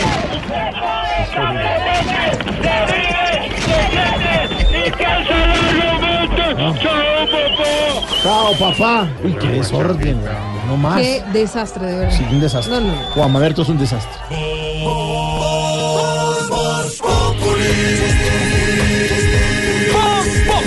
Enciendo la radio, 4 de la tarde comienza el show de opinión y humor en Blue. Esto es Voz Populi en Blue Radio. ¿Y qué se estará preguntando? Ignorita. Eh, oiga, su merced, don Jorgito lindo de mi corazón. Tan divina, Ignorita, ¿cómo va? Muy bien, su merced. ¿Estoy rápido? ¿Estamos de afán o no? Mm, con tranquilidad. Eh, con tranquilidad, su merced. Estoy, don Jorgito lindo de mi corazón, ¿cómo es esa joda? No, ignorita joda, no. Eh, el Situación, eh, noticia. situación, noticia. Tema. Información. Tema, Información, información. Investigación. Investigación. Chuzada. Chusa, uy, habló de chuzadas, su merced. ¿Y esa joda? No. ¿Cómo así que el general retirado Guartibonza ese se me- General- Guatibonza. Esa joda, su merced, pasa de ser un héroe a ser investigado y esa joda, su Pues merced. lo decía ahora don Ricardo Espina, lo, lo comentábamos también con Pedro Viveros. En pocos días el general Guatibonza pasó de ser uno de los oficiales en retiro más respetados y entrenados en temas de antiextorsión y antisecuestro, Sí, incluso candidato para ser Imagínese. director de la policía en el nuevo gobierno. ¿Sabe qué, Jorge Alfredo? Más de 2.500 personas Mm, fueron liberadas en Colombia mientras el general Guatibonza estuvo al frente del gaula de la policía, por ejemplo. Claro, a ser un determinador de las chuzadas ilegales de teléfonos y correos electrónicos de empresarios particulares y hasta funcionarios de alto nivel. Lo que comenzó según la fiscalía con una investigación mm, por oficinas donde eh, se hace seguimiento por infidelidades y por esos casos termina siendo una serie de delitos en contra del general Guatibonza. Obtener ilegalmente información reservada de políticos, empresas, integrantes de la fuerza pública, parejas, funcionarios judiciales y de la fiscalía para venderla a terceros interesados. Don Álvaro, este caso hasta ahora comienza. Esto tiene muchas aristas. ¿Hasta dónde llegará esto? Pues Jorge, Colombia eh, está acostumbrado a las historias de chuzadas. Tenemos una larga tradición en esto. Pero esto podría ser como una especie de, capítulo 2.0 de las chuzadas. Porque fíjese, lo normal era que delincuentes contrataran a funcionarios públicos que estaban en las entidades de inteligencia para hacer chuzadas. Es una costumbre.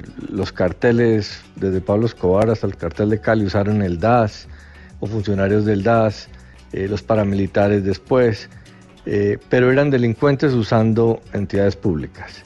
Y al otro que estábamos acostumbrados era que desde las entidades públicas, desde los gobiernos, se chuzara a los privados o a otras entidades, como un abuso de poder. Aquí es al revés, aquí son ciudadanos eh, aparentemente honestos que están recurriendo a delincuentes que tienen vínculos con el Estado para chuzar. Eh, así se ha extendido. Y no se trata de el Estado chuzando a privados, sino al revés. Delincuentes a nombre de privados chuzando a funcionarios públicos del Estado como, como el fiscal. Entonces hay que preguntarse qué está pasando. Yo diría que hay varias razones. Primero es que en Colombia hemos ha habido muy poco castigo social el tema de las chuzadas.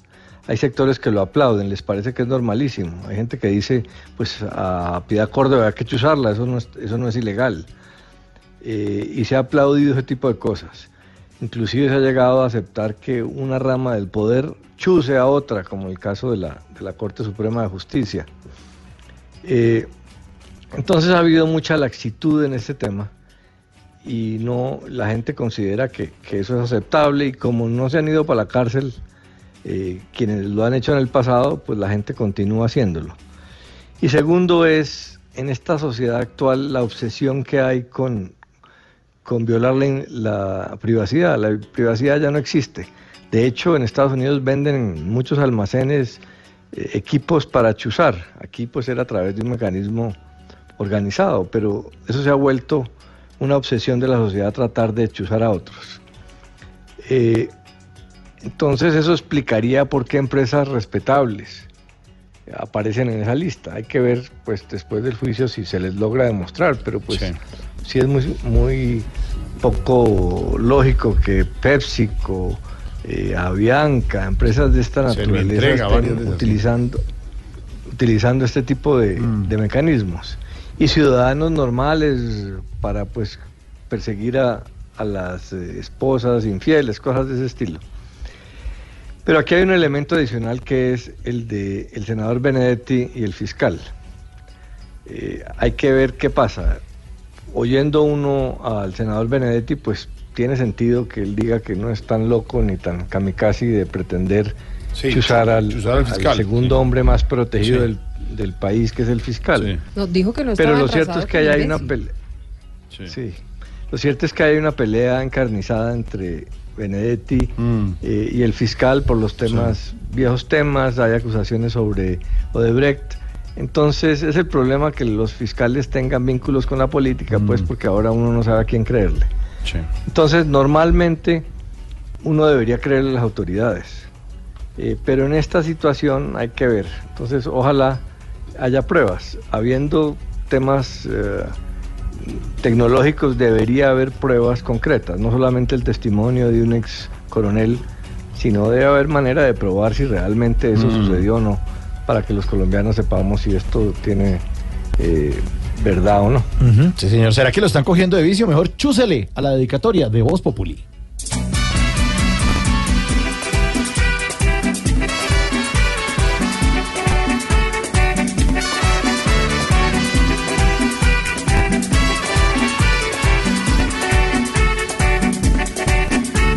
Dicen por ahí que lo de chuzar es malo, pero hoy chuzan sin falta a los buenos y malos. Dicen que el chuzón puede ser un acto bajo, pero aquí les importa, yo creo que un carajo. Piensen en lo que digan. Porque está comprobado que aquí, que todo lo escuchan muy bien, esos que están chuzando. Hoy no les da ni pena. Salir con estas cosas, parece que está lleno el país. es de viejas chismosas. Hay que dar un buen castigo y frenar estos agravios. Dejan el vicio mm, tan burdo y ordinario. Ahí siguen con el vicio casi, es como el pan oh,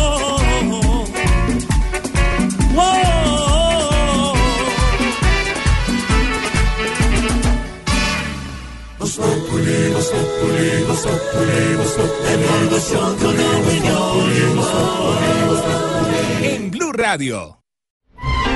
Que vas llegando tarde a casa. Y cuando llegas tarde en la casa, todo es Voz Populi.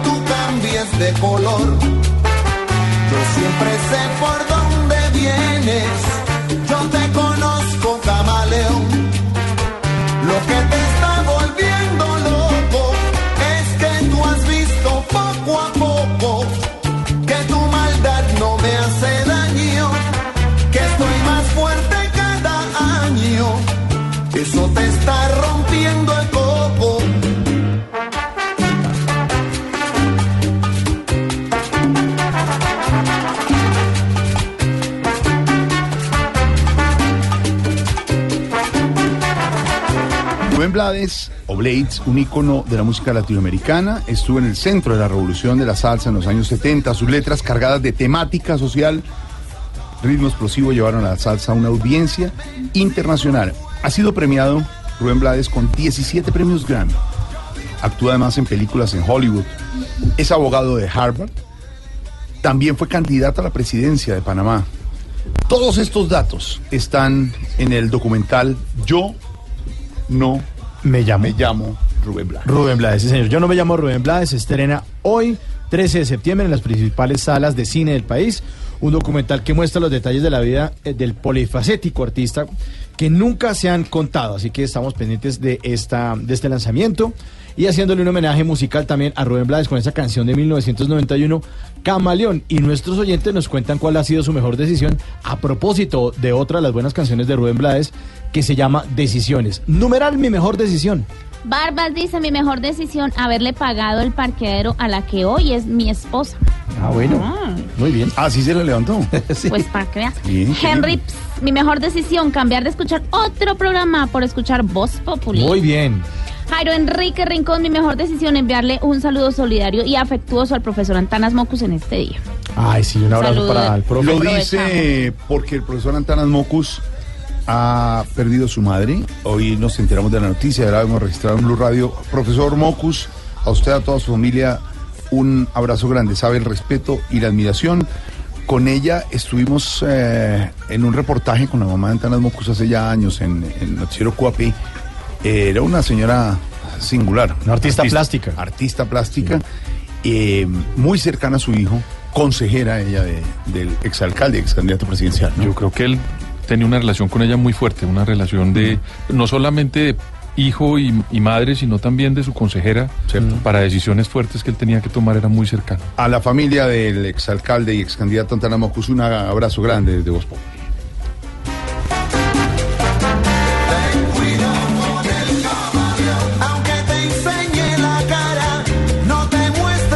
Camaleón de Rubén Blades y, y Claudio, ¿tienen trinos Claro por ahí? sí, ¿Pero los filtró o no los filtró? Sí, está todo filtrado, no se preocupe. A ver, ¿qué? La es que mi mejor decisión seguirlos escuchando y lo seguiré haciendo todos los días desde las 4 de la mañana que me conecto con ustedes.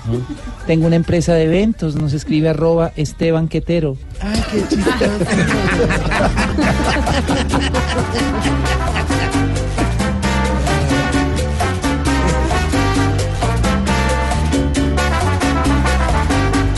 Recomendado hoy, Ella es Colombia, de la gran Missy. Eh, se presenta en el Teatro de Bellas Artes de Cafam, aquí muy cerca, Caracol Televisión, en la El avenida teatro. 68.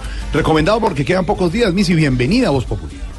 Hola Jorge Alfredo, pues sí, nos quedan los últimos días, qué tristeza. Ella es Colombia, ha sido quizás el espectáculo que ha recibido mejores comentarios en la historia de esta compañía. Tengo que contarte que este homenaje al país que nos incluye a todos, porque logramos poner en escena eh, momentos simbólicos de la música, de la música desde José Barros hasta Carlos Vives, de los pintores que están absolutamente extraordinarios en ese escenario. Está Jacanamijo y Pedro Ruiz, Obregón, Mansur, está Villegas. Bueno, ustedes no se pueden imaginar a todos los oyentes de Voz Populi.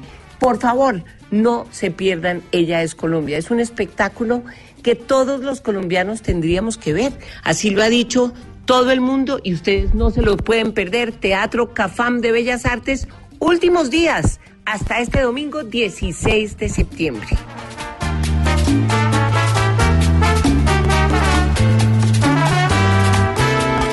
Buena música a esta hora, Silvia, lo que no es Voz Popular. Pues mire, le voy a poner una declaración que hizo el presidente Iván Duque y usted juzgue si hay o no un vainazo. Yo no pretendo ejercer la presidencia con ninguna vanidad distinta al del deber cumplido. No aspiro a premios, no aspiro a superar la figura de Bolívar y Santander como una obsesión.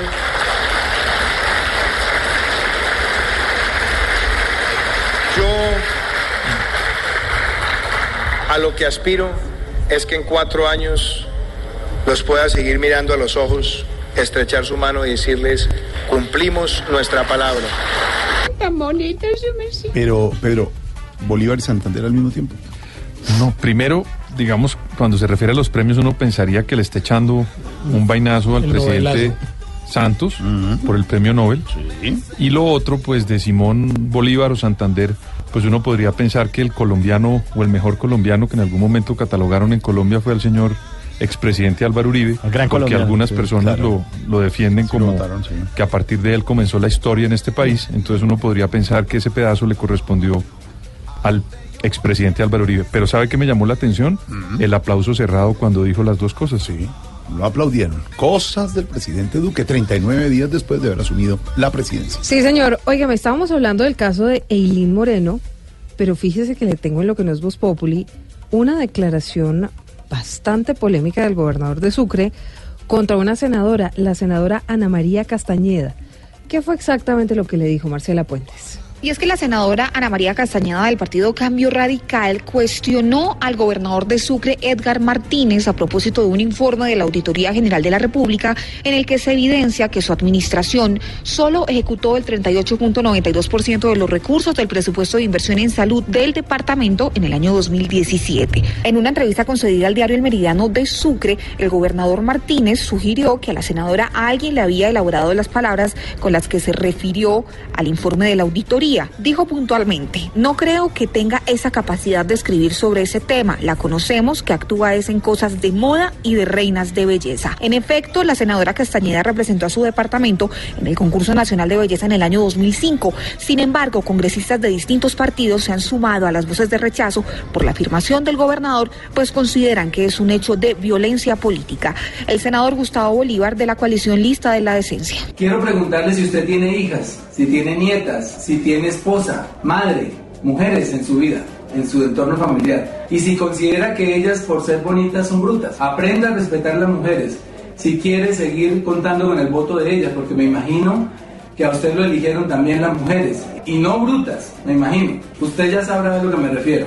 A través de un comunicado, la Comisión Legal para la Equidad de la Mujer del Congreso aseguró que establecer estereotipos sobre las mujeres y creer que la belleza e inteligencia no pueden ir de la mano es una forma de violencia de género.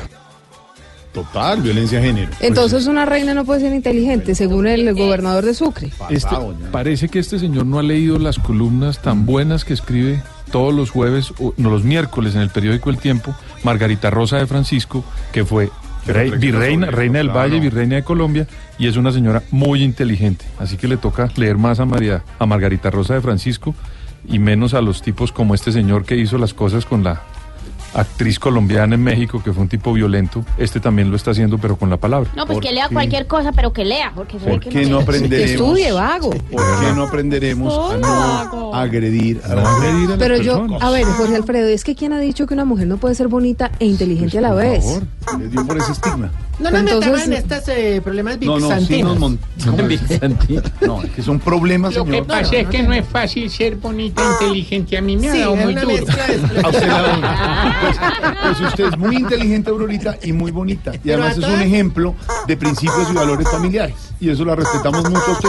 Por eso le abrimos la puerta cuando sale, la recogemos y la llevamos, porque la queremos mucho, así hay que tratar a las mujeres. A todas las actrices hay que decirles que no por bonito es que sean inteligentes, ¿saben? Son unas Bueno, a ver. A ver, Después de este consejo sabio del chiflamica, Pues sobre todo. No, no, no, no. Después de esa barbaridad que acaba de decir, Sí, más bien. vamos con la ¿En música. está apoyando? Vamos con esta música que dice así.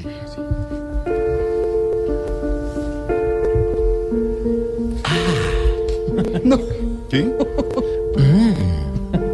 El espíritu gemidor me posee. Oh, oye. ¿Qué es eso? Porque cuando Ah, se claro. mezclan el erotismo y la vejez, los resultados son inimaginables. Ah, Es que este, este cogió la música de las 50 sombras de Grey. ¡Oh! Sombras de siluetas desnudas y arrugadas corren por mi mente. ¡Oh!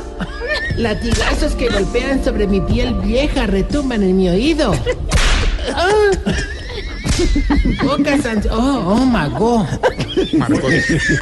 Pocas ancianas con olor a tinto y cigarrete penetran en mis fosas nasales.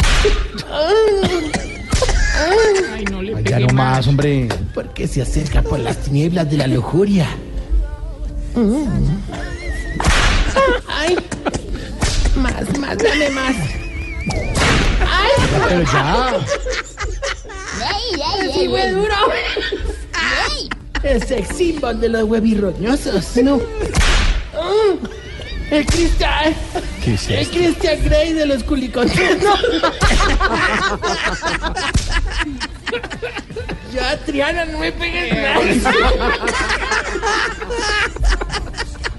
El Nacho Vidal de los orejicolgados.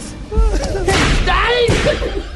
Eh, no más, hombre. ¿Es Pero Mauricio o Se Otoniel? acabar. ¿Es Mauricio o Otoniel? Estrena, estrena. No, eh, Otoniel me hace asfixia. Otoniel, ¿usted le hace asfixia? Claro que sí, me gusta ponerle la bolsa. ¿Qué es Baby. El baby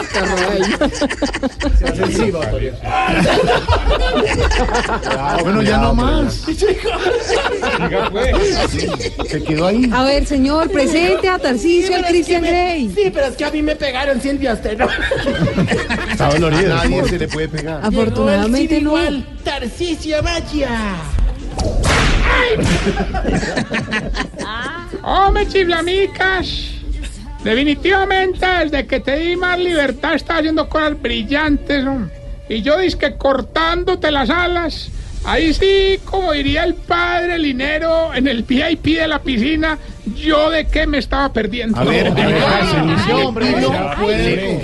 no Le pido, Sí, respeto. le pido respeto. Bueno, bueno. No, de verdad. ahorita, ahorita. No, ahorita, ahorita, ahorita no empezó. No me dañes A el ánimo, que hoy vengo más contento que Maradona, donde se pudiera pedir vicio por rápido. No, Oiga. pero es que de verdad. Ah, Oiga, pero es el único director técnico en Sinaloa en un equipo de la B casi. Oiga, ¿y por qué está tan contento, Tarcisio? Hombre, Mauro, porque por fin pudimos materializar una idea millonaria en el ancianato. Pues logramos hacer un bar de esos donde, a ver, eh, ¿cómo decirlo? Donde se intercambian parejas. Sí, pero solo para gente de la tercera edad, no se emocionen. Se lo merecen también. Hombre, Usted lo más bonito es que la idea eh, fue de uno de los viejitos del ancianato, don Swing Germán. ¿Cómo se Señor, se llama? Swing Germán. ¿Y cómo se llama el bar? Mis últimos pasos. Y allá cantar esa de Me gusta tu vicio. Oiga, eso ha sido una locura, hermano. En las diferentes habitaciones que dispusimos, instalamos atracciones para que los viejitos hagan esas cosas que tanto les excita hacer en pareja. ¿Ah, sí? ¿Cómo cuáles? A ver. Doblar periódico, mojar las matas, desgranar arvejas. Me suena. No, sea así. Sí, Aunque hay que aclarar que algunos viejitos ni saben para qué es eso allá. ¿No te parece que esta mañana voy entrando yo, hermano, y salía un viejito canoso y colorado? Colorado. ¿Así? allá. ¿Algún viejito que se la pasó por la noche haciendo cositas? No, no, don Álvaro, que había entrado a cambiar un billete. Oiga, cuando entré me fui a la sala de juegos y me encontré a todos los viejitos jugando cartas por prendas. O sea, el que ganaba los iba haciendo empelotar a todos. Ay, qué- ojo, Oiga, ojo. hermano, definitivamente el que los peló fue don Pedonel, hermano. ¿Sí? ¿Y cómo hizo? Tenía un gas bajo la mano. No. Se va, se va, cochina, se va. Estás en el trancón. Y en el trancón, todo es. Voz Populi. En Blue Radio. La verdad, y usted llevando en el cuento Mauricio. No, no, yo le estoy pues, preguntando sí, Jorge. porque- Ahorita le doy tarjeta, no peleen. No, ¿tarjeta de qué, señor? Nada de eso. Pero la idea es poder monetizar eso, hermano, este sitio, pues en forma, ¿sí o no? Entonces, por ejemplo, ahí estamos haciendo películas para adultos mayores. Como para Claro. Jorge, para. ¿No? Sí, sí, pero los actores son los mismos viejitos. ¿Ah, sí? Sí, inclusive hay una profesora. El problema es que no sabíamos qué nombre artístico ponerle hasta que se nos ocurrió una idea. ¿Cuál? Bautizamos con el primer nombre y la enfermedad más grave que tuviera. Entonces de ahí salieron, por ejemplo, alpidiorrinitis, ¿Qué? Julio Vértigo, Nacho Renal, una viejita que tiene acné, doña Esperanza Pómez. No. Y por último, un viejito costeño que sufre de gota y que se llama Ever. Don Ever Gota. No, Ramírez, Jorge, no. Lo voy, lo voy, lo voy a sacar. Ay, merced, pero a esta hora no, que hay niños. Si no. Ay, y don Elber González no estaba afuera. Y ahorita lo coge Claudio. Nos escribe, de verdad. Oiga, oiga, Bájele a la grosería y a la Ay, sí, bájele, Bájele, bájele. ahora yo lo bajo y no. No usted no. pero hola, de verdad, respete. No, pero ¿saben qué es lo que más me satisface de todo esto? A ver, ¿qué será? Todos los viejitos trabajaron arduamente en la construcción de este bar. Incluso esta mañana saludé a dos y tenían las manos llenas de callos. Claro, me imagino que los que más trabajaron. No, no, no, don Manolo y don Pajavier. de que verdad. estaban caminando. sí, Entonces, no, bueno, vamos más bien Sí, no, hombre. con los síntomas para saber si usted... Se está poniendo viejo. Cuéntese las arrugas y no se haga el pendejo. Serenatero desde lejos. Desde lejos. Va entrando desde la portería. Felicitación, felicitación. Tres cuadras. Si cuando un vecino va a botar una caja se la pide por si de pronto tiene un trasteo. Cuéntese las arrugas y no se haga el pendejo. Si cuando lo llaman al celular pone el altavoz para escuchar más, pero antes escucha menos. Se está poniendo viejo. Cuéntese las arrugas y no se haga el pendejo.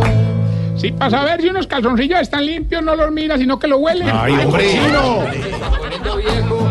Cuéntese las arrugas y no se haga el pendejo. De puerco, basal, hermano. De verdad. No, no, no, no tan puerco. No, no, no. Ya no más. Bájele, bájele. Son datos y hay que dar. Pero eso, eso quiere decir que el señor es asiao. Sí, su merced, porque No, eso no sí. la ¿Se pinta. se imagina un me.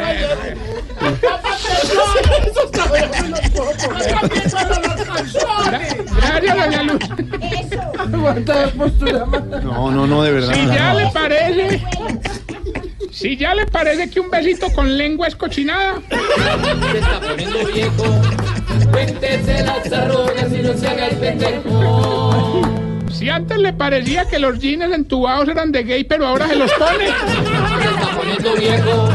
Cuéntese las arrugas y no se haga el pendejo. Si tiene más productos para la caída del cabello que su señora para la piel. Se está poniendo viejo. Cuéntese las arrugas y no se haga el pendejo. Si ya le da miedo tener moza. Se está poniendo viejo. Cuéntese las arrugas y no se haga el pendejo.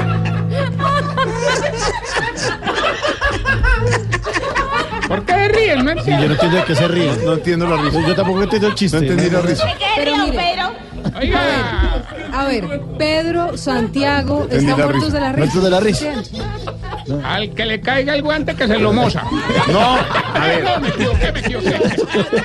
Ahora, no, no. un map. Estamos con la participación de nuestra gente en Instagram en la cuenta de arroba Tarcillo Maya, que nos han enviado participaciones de Se está poniendo. Bien, si sus partes íntimas ya las toca más el urólogo que la esposa, Se está poniendo viejo. Cuéntese las arrugas y no se haga el pendejo. Y si tiene una ropita exclusivamente para ir a entierros, Se está poniendo viejo. Cuéntese las arrugas y no se haga el pendejo. Bueno, y mientras le damos paso a, a la cachama re- recién Bueno, a ver, pero, a ver. ¿A la qué? Cachama, cachama. Una cosa. Nunca has pescado, es la miércoles, ahora se mueve, hermano. Ay, ay, que cuenta las pochecas de Doña Aurora. No, ya ahora burlarse, doña Aurora. Bueno, ya tenemos la, la línea. ¿Lo quién habla? Gilberto Montoya Montarcicio, el único concursante de radio que no ha sido churado por el general Guatibolsa. Y el tío, el tío también. ¿Cómo se llama el tío? Ahora con el tío. Se llama Weimar. Weimar. Hombre, este parece que vive más de ocupados que J. Mario por la mañana. Los ganadores de concurso somos así. Bueno, ya. Jotica. Pero ya que llamaron, participen, pues. Pues sí, va a tocar. Yo le Uno ayudo. tiene que decir el pedacito de la canción y con mucho respeto decirnos cómo se la pasó él que se tomó una sobredosis de borojó. Ah, no, pues ya ganamos, hágale, verá, ponga la canción. Suerte, la hacía varón. Escuche, pues.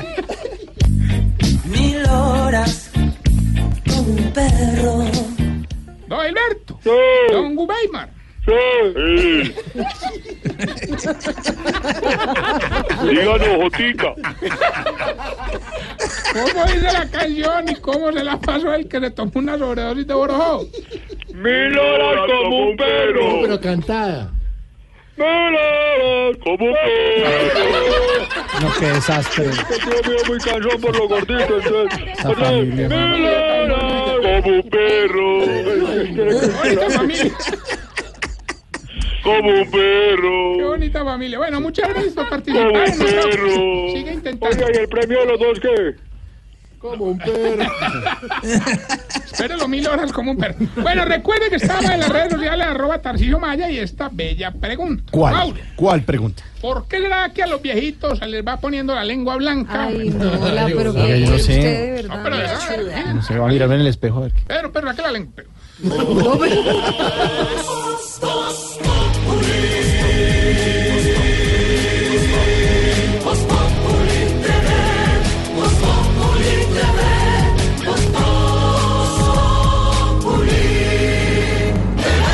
momento para nuestra sección.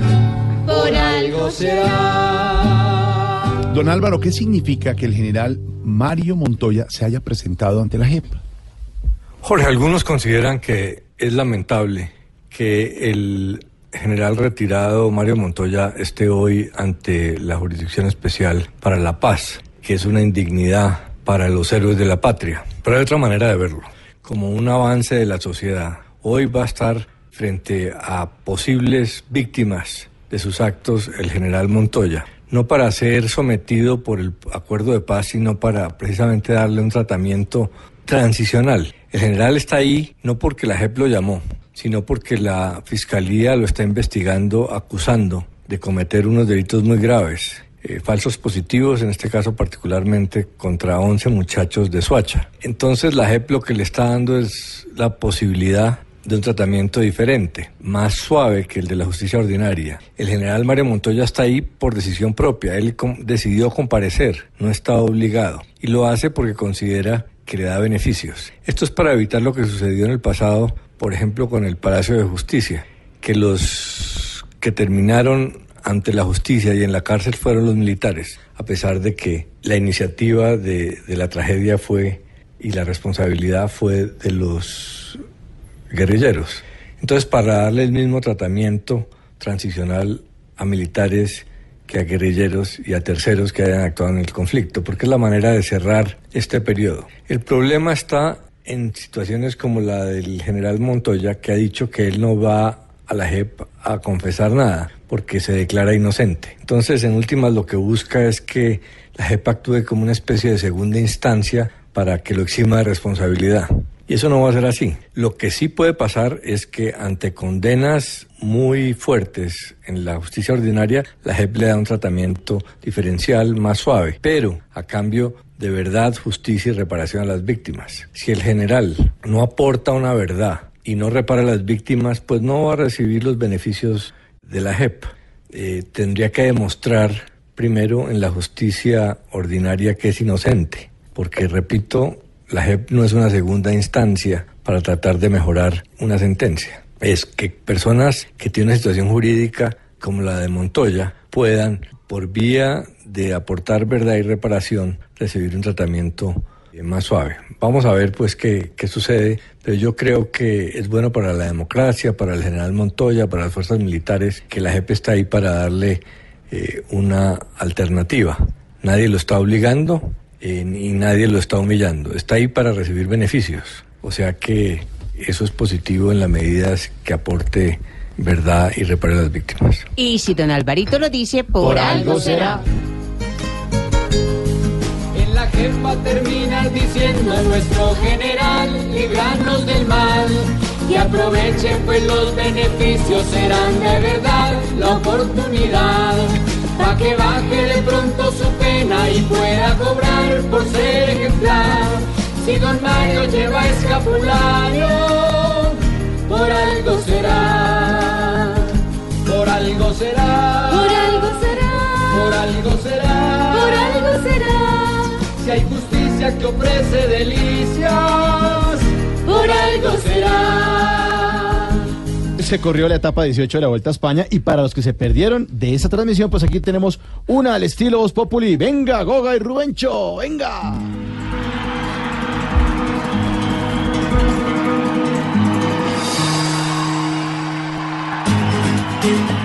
Venga. Buenas tardes y bienvenidos a la etapa 18 de la Vuelta a España, donde en cualquier momento nuestros ciclistas, eh, nuestros ciclistas, nuestros ciclistas, eh, ¿qué hacen los políticos supuestamente honestos cuando ven un contrato por firmar? ¡Sacan las uñas! Eso, en cualquier momento sacan las uñas, ¿cómo no? Así es, Rubencho. Y yo estoy seguro de que Miguel Ángel López va a hacer respetar a capa y espada su puesto en la general. Y mínimo va a conservar, eh, y mínimo va a conservar. ¿Qué es lo que le tiene que pagar el cliente a la fufurufa necesitada? El cuarto. El cuarto puesto lo va a conservar con toda seguridad, sí. Esperemos que esta etapa traiga emociones, alegrías, aunque sabemos que será difícil porque es, porque es, eh, ¿cómo dicen que es Margarita Rosa? ¡Plana del todo! Plana del todo, es la etapa, venga. ¡Atención, Colombia! Los ciclistas empiezan a tomar posición para atacar, pero deben tener muchísimo cuidado porque en cualquier momento por la velocidad se pueden ir de... eh, se pueden ir de...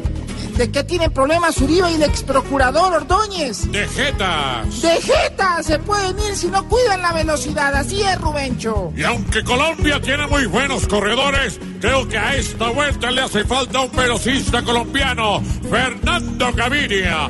Pues ya hubiera pasado por aquí, eh, ya hubiera pasado por aquí. Eh, ¿Cómo queda uno donde le sirva de fiador a Pambelé? ¡Embalado! ¡Embalado! Eso habría pasado, venga. Termina la etapa y la general no tiene cambios. Esperamos que mañana nuestros escarabajos vuelvan a destacarse y nuevamente los veamos. Y nuevamente los veamos. ¿A dónde apunta Lorena Bobbitt cuando está celosa? A la cabeza. ¡A la cabeza, Rubencho! Lo veremos nuevamente. ¡Feliz tarde, eh! Estás en el trancón. Y en el trancón, todo es. Voz Populi. En Blue Radio.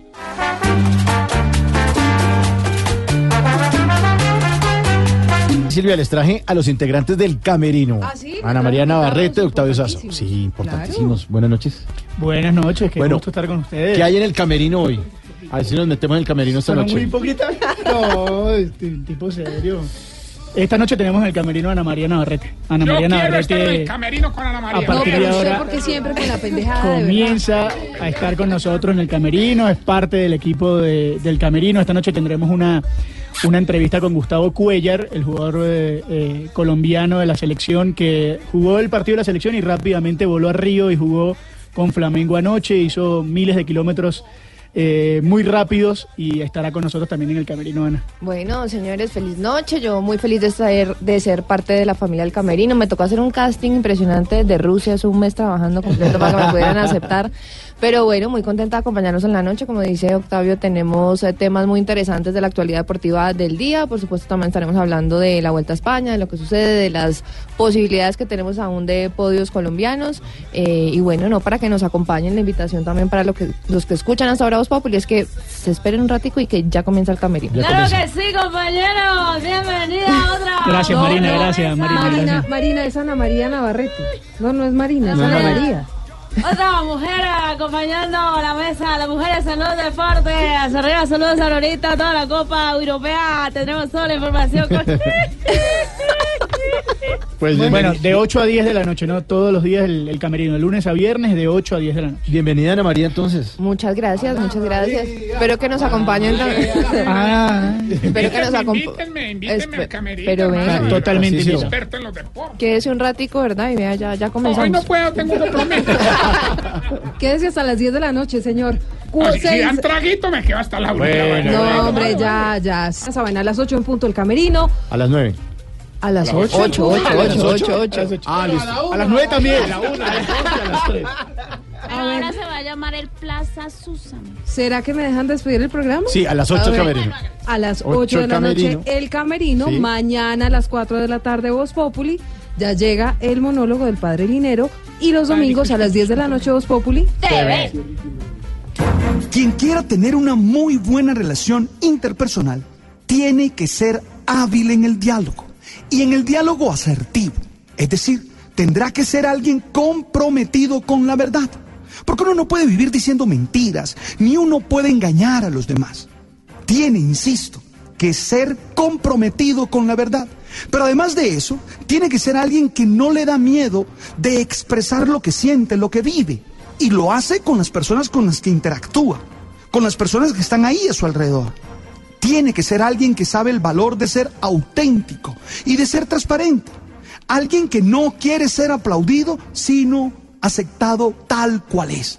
Porque tú no puedes echar embustes, mentiras, para que los otros te aplaudan, para que los otros estén contentos contigo. Sí, hay mucha gente que no va a estar de acuerdo contigo, pero lo importante es que tú estés de acuerdo contigo. Por eso yo insisto mucho en la comunicación asertiva, es decir, en comunicar la verdad de manera asertiva, mirando a los ojos y mirando a los ojos a la persona adecuada.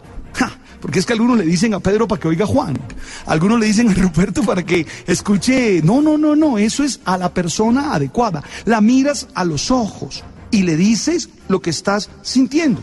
Y para ello tú tendrás que elegir el momento y el lugar oportuno para hacerlo. Nada hay más dañino que una relación en la que la verdad se dice en cualquier momento, en cualquier instante.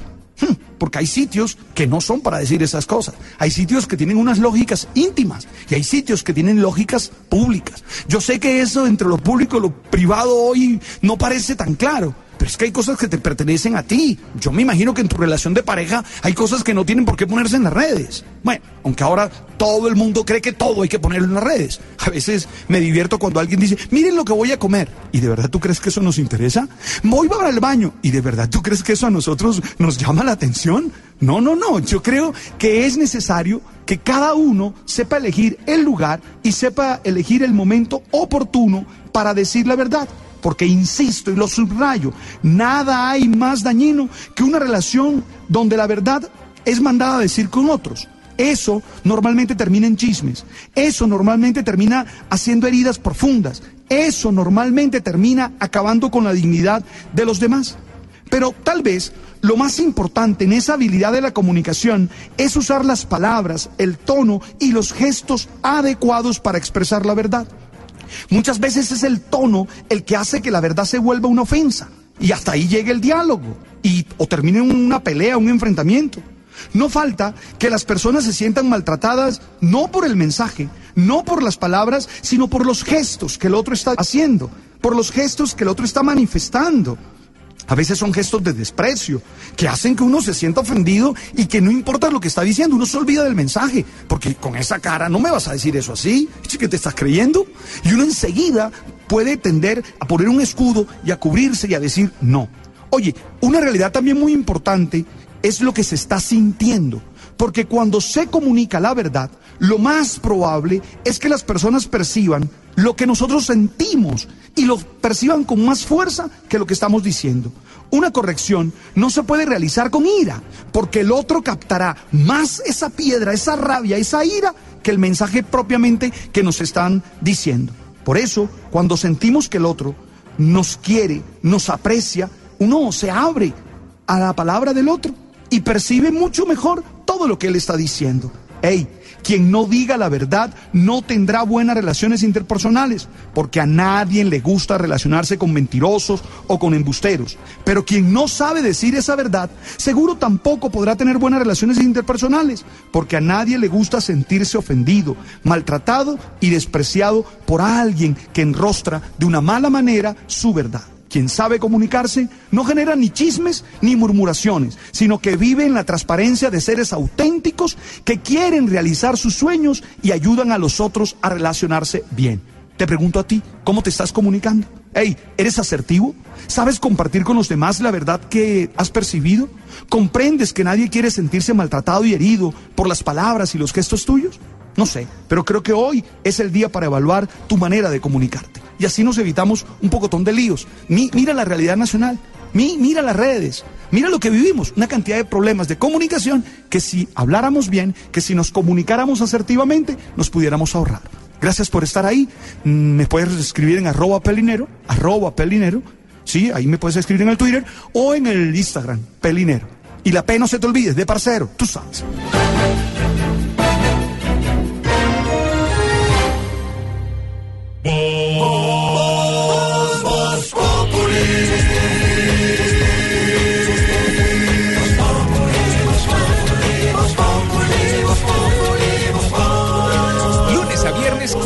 Tarde en Blue Radio.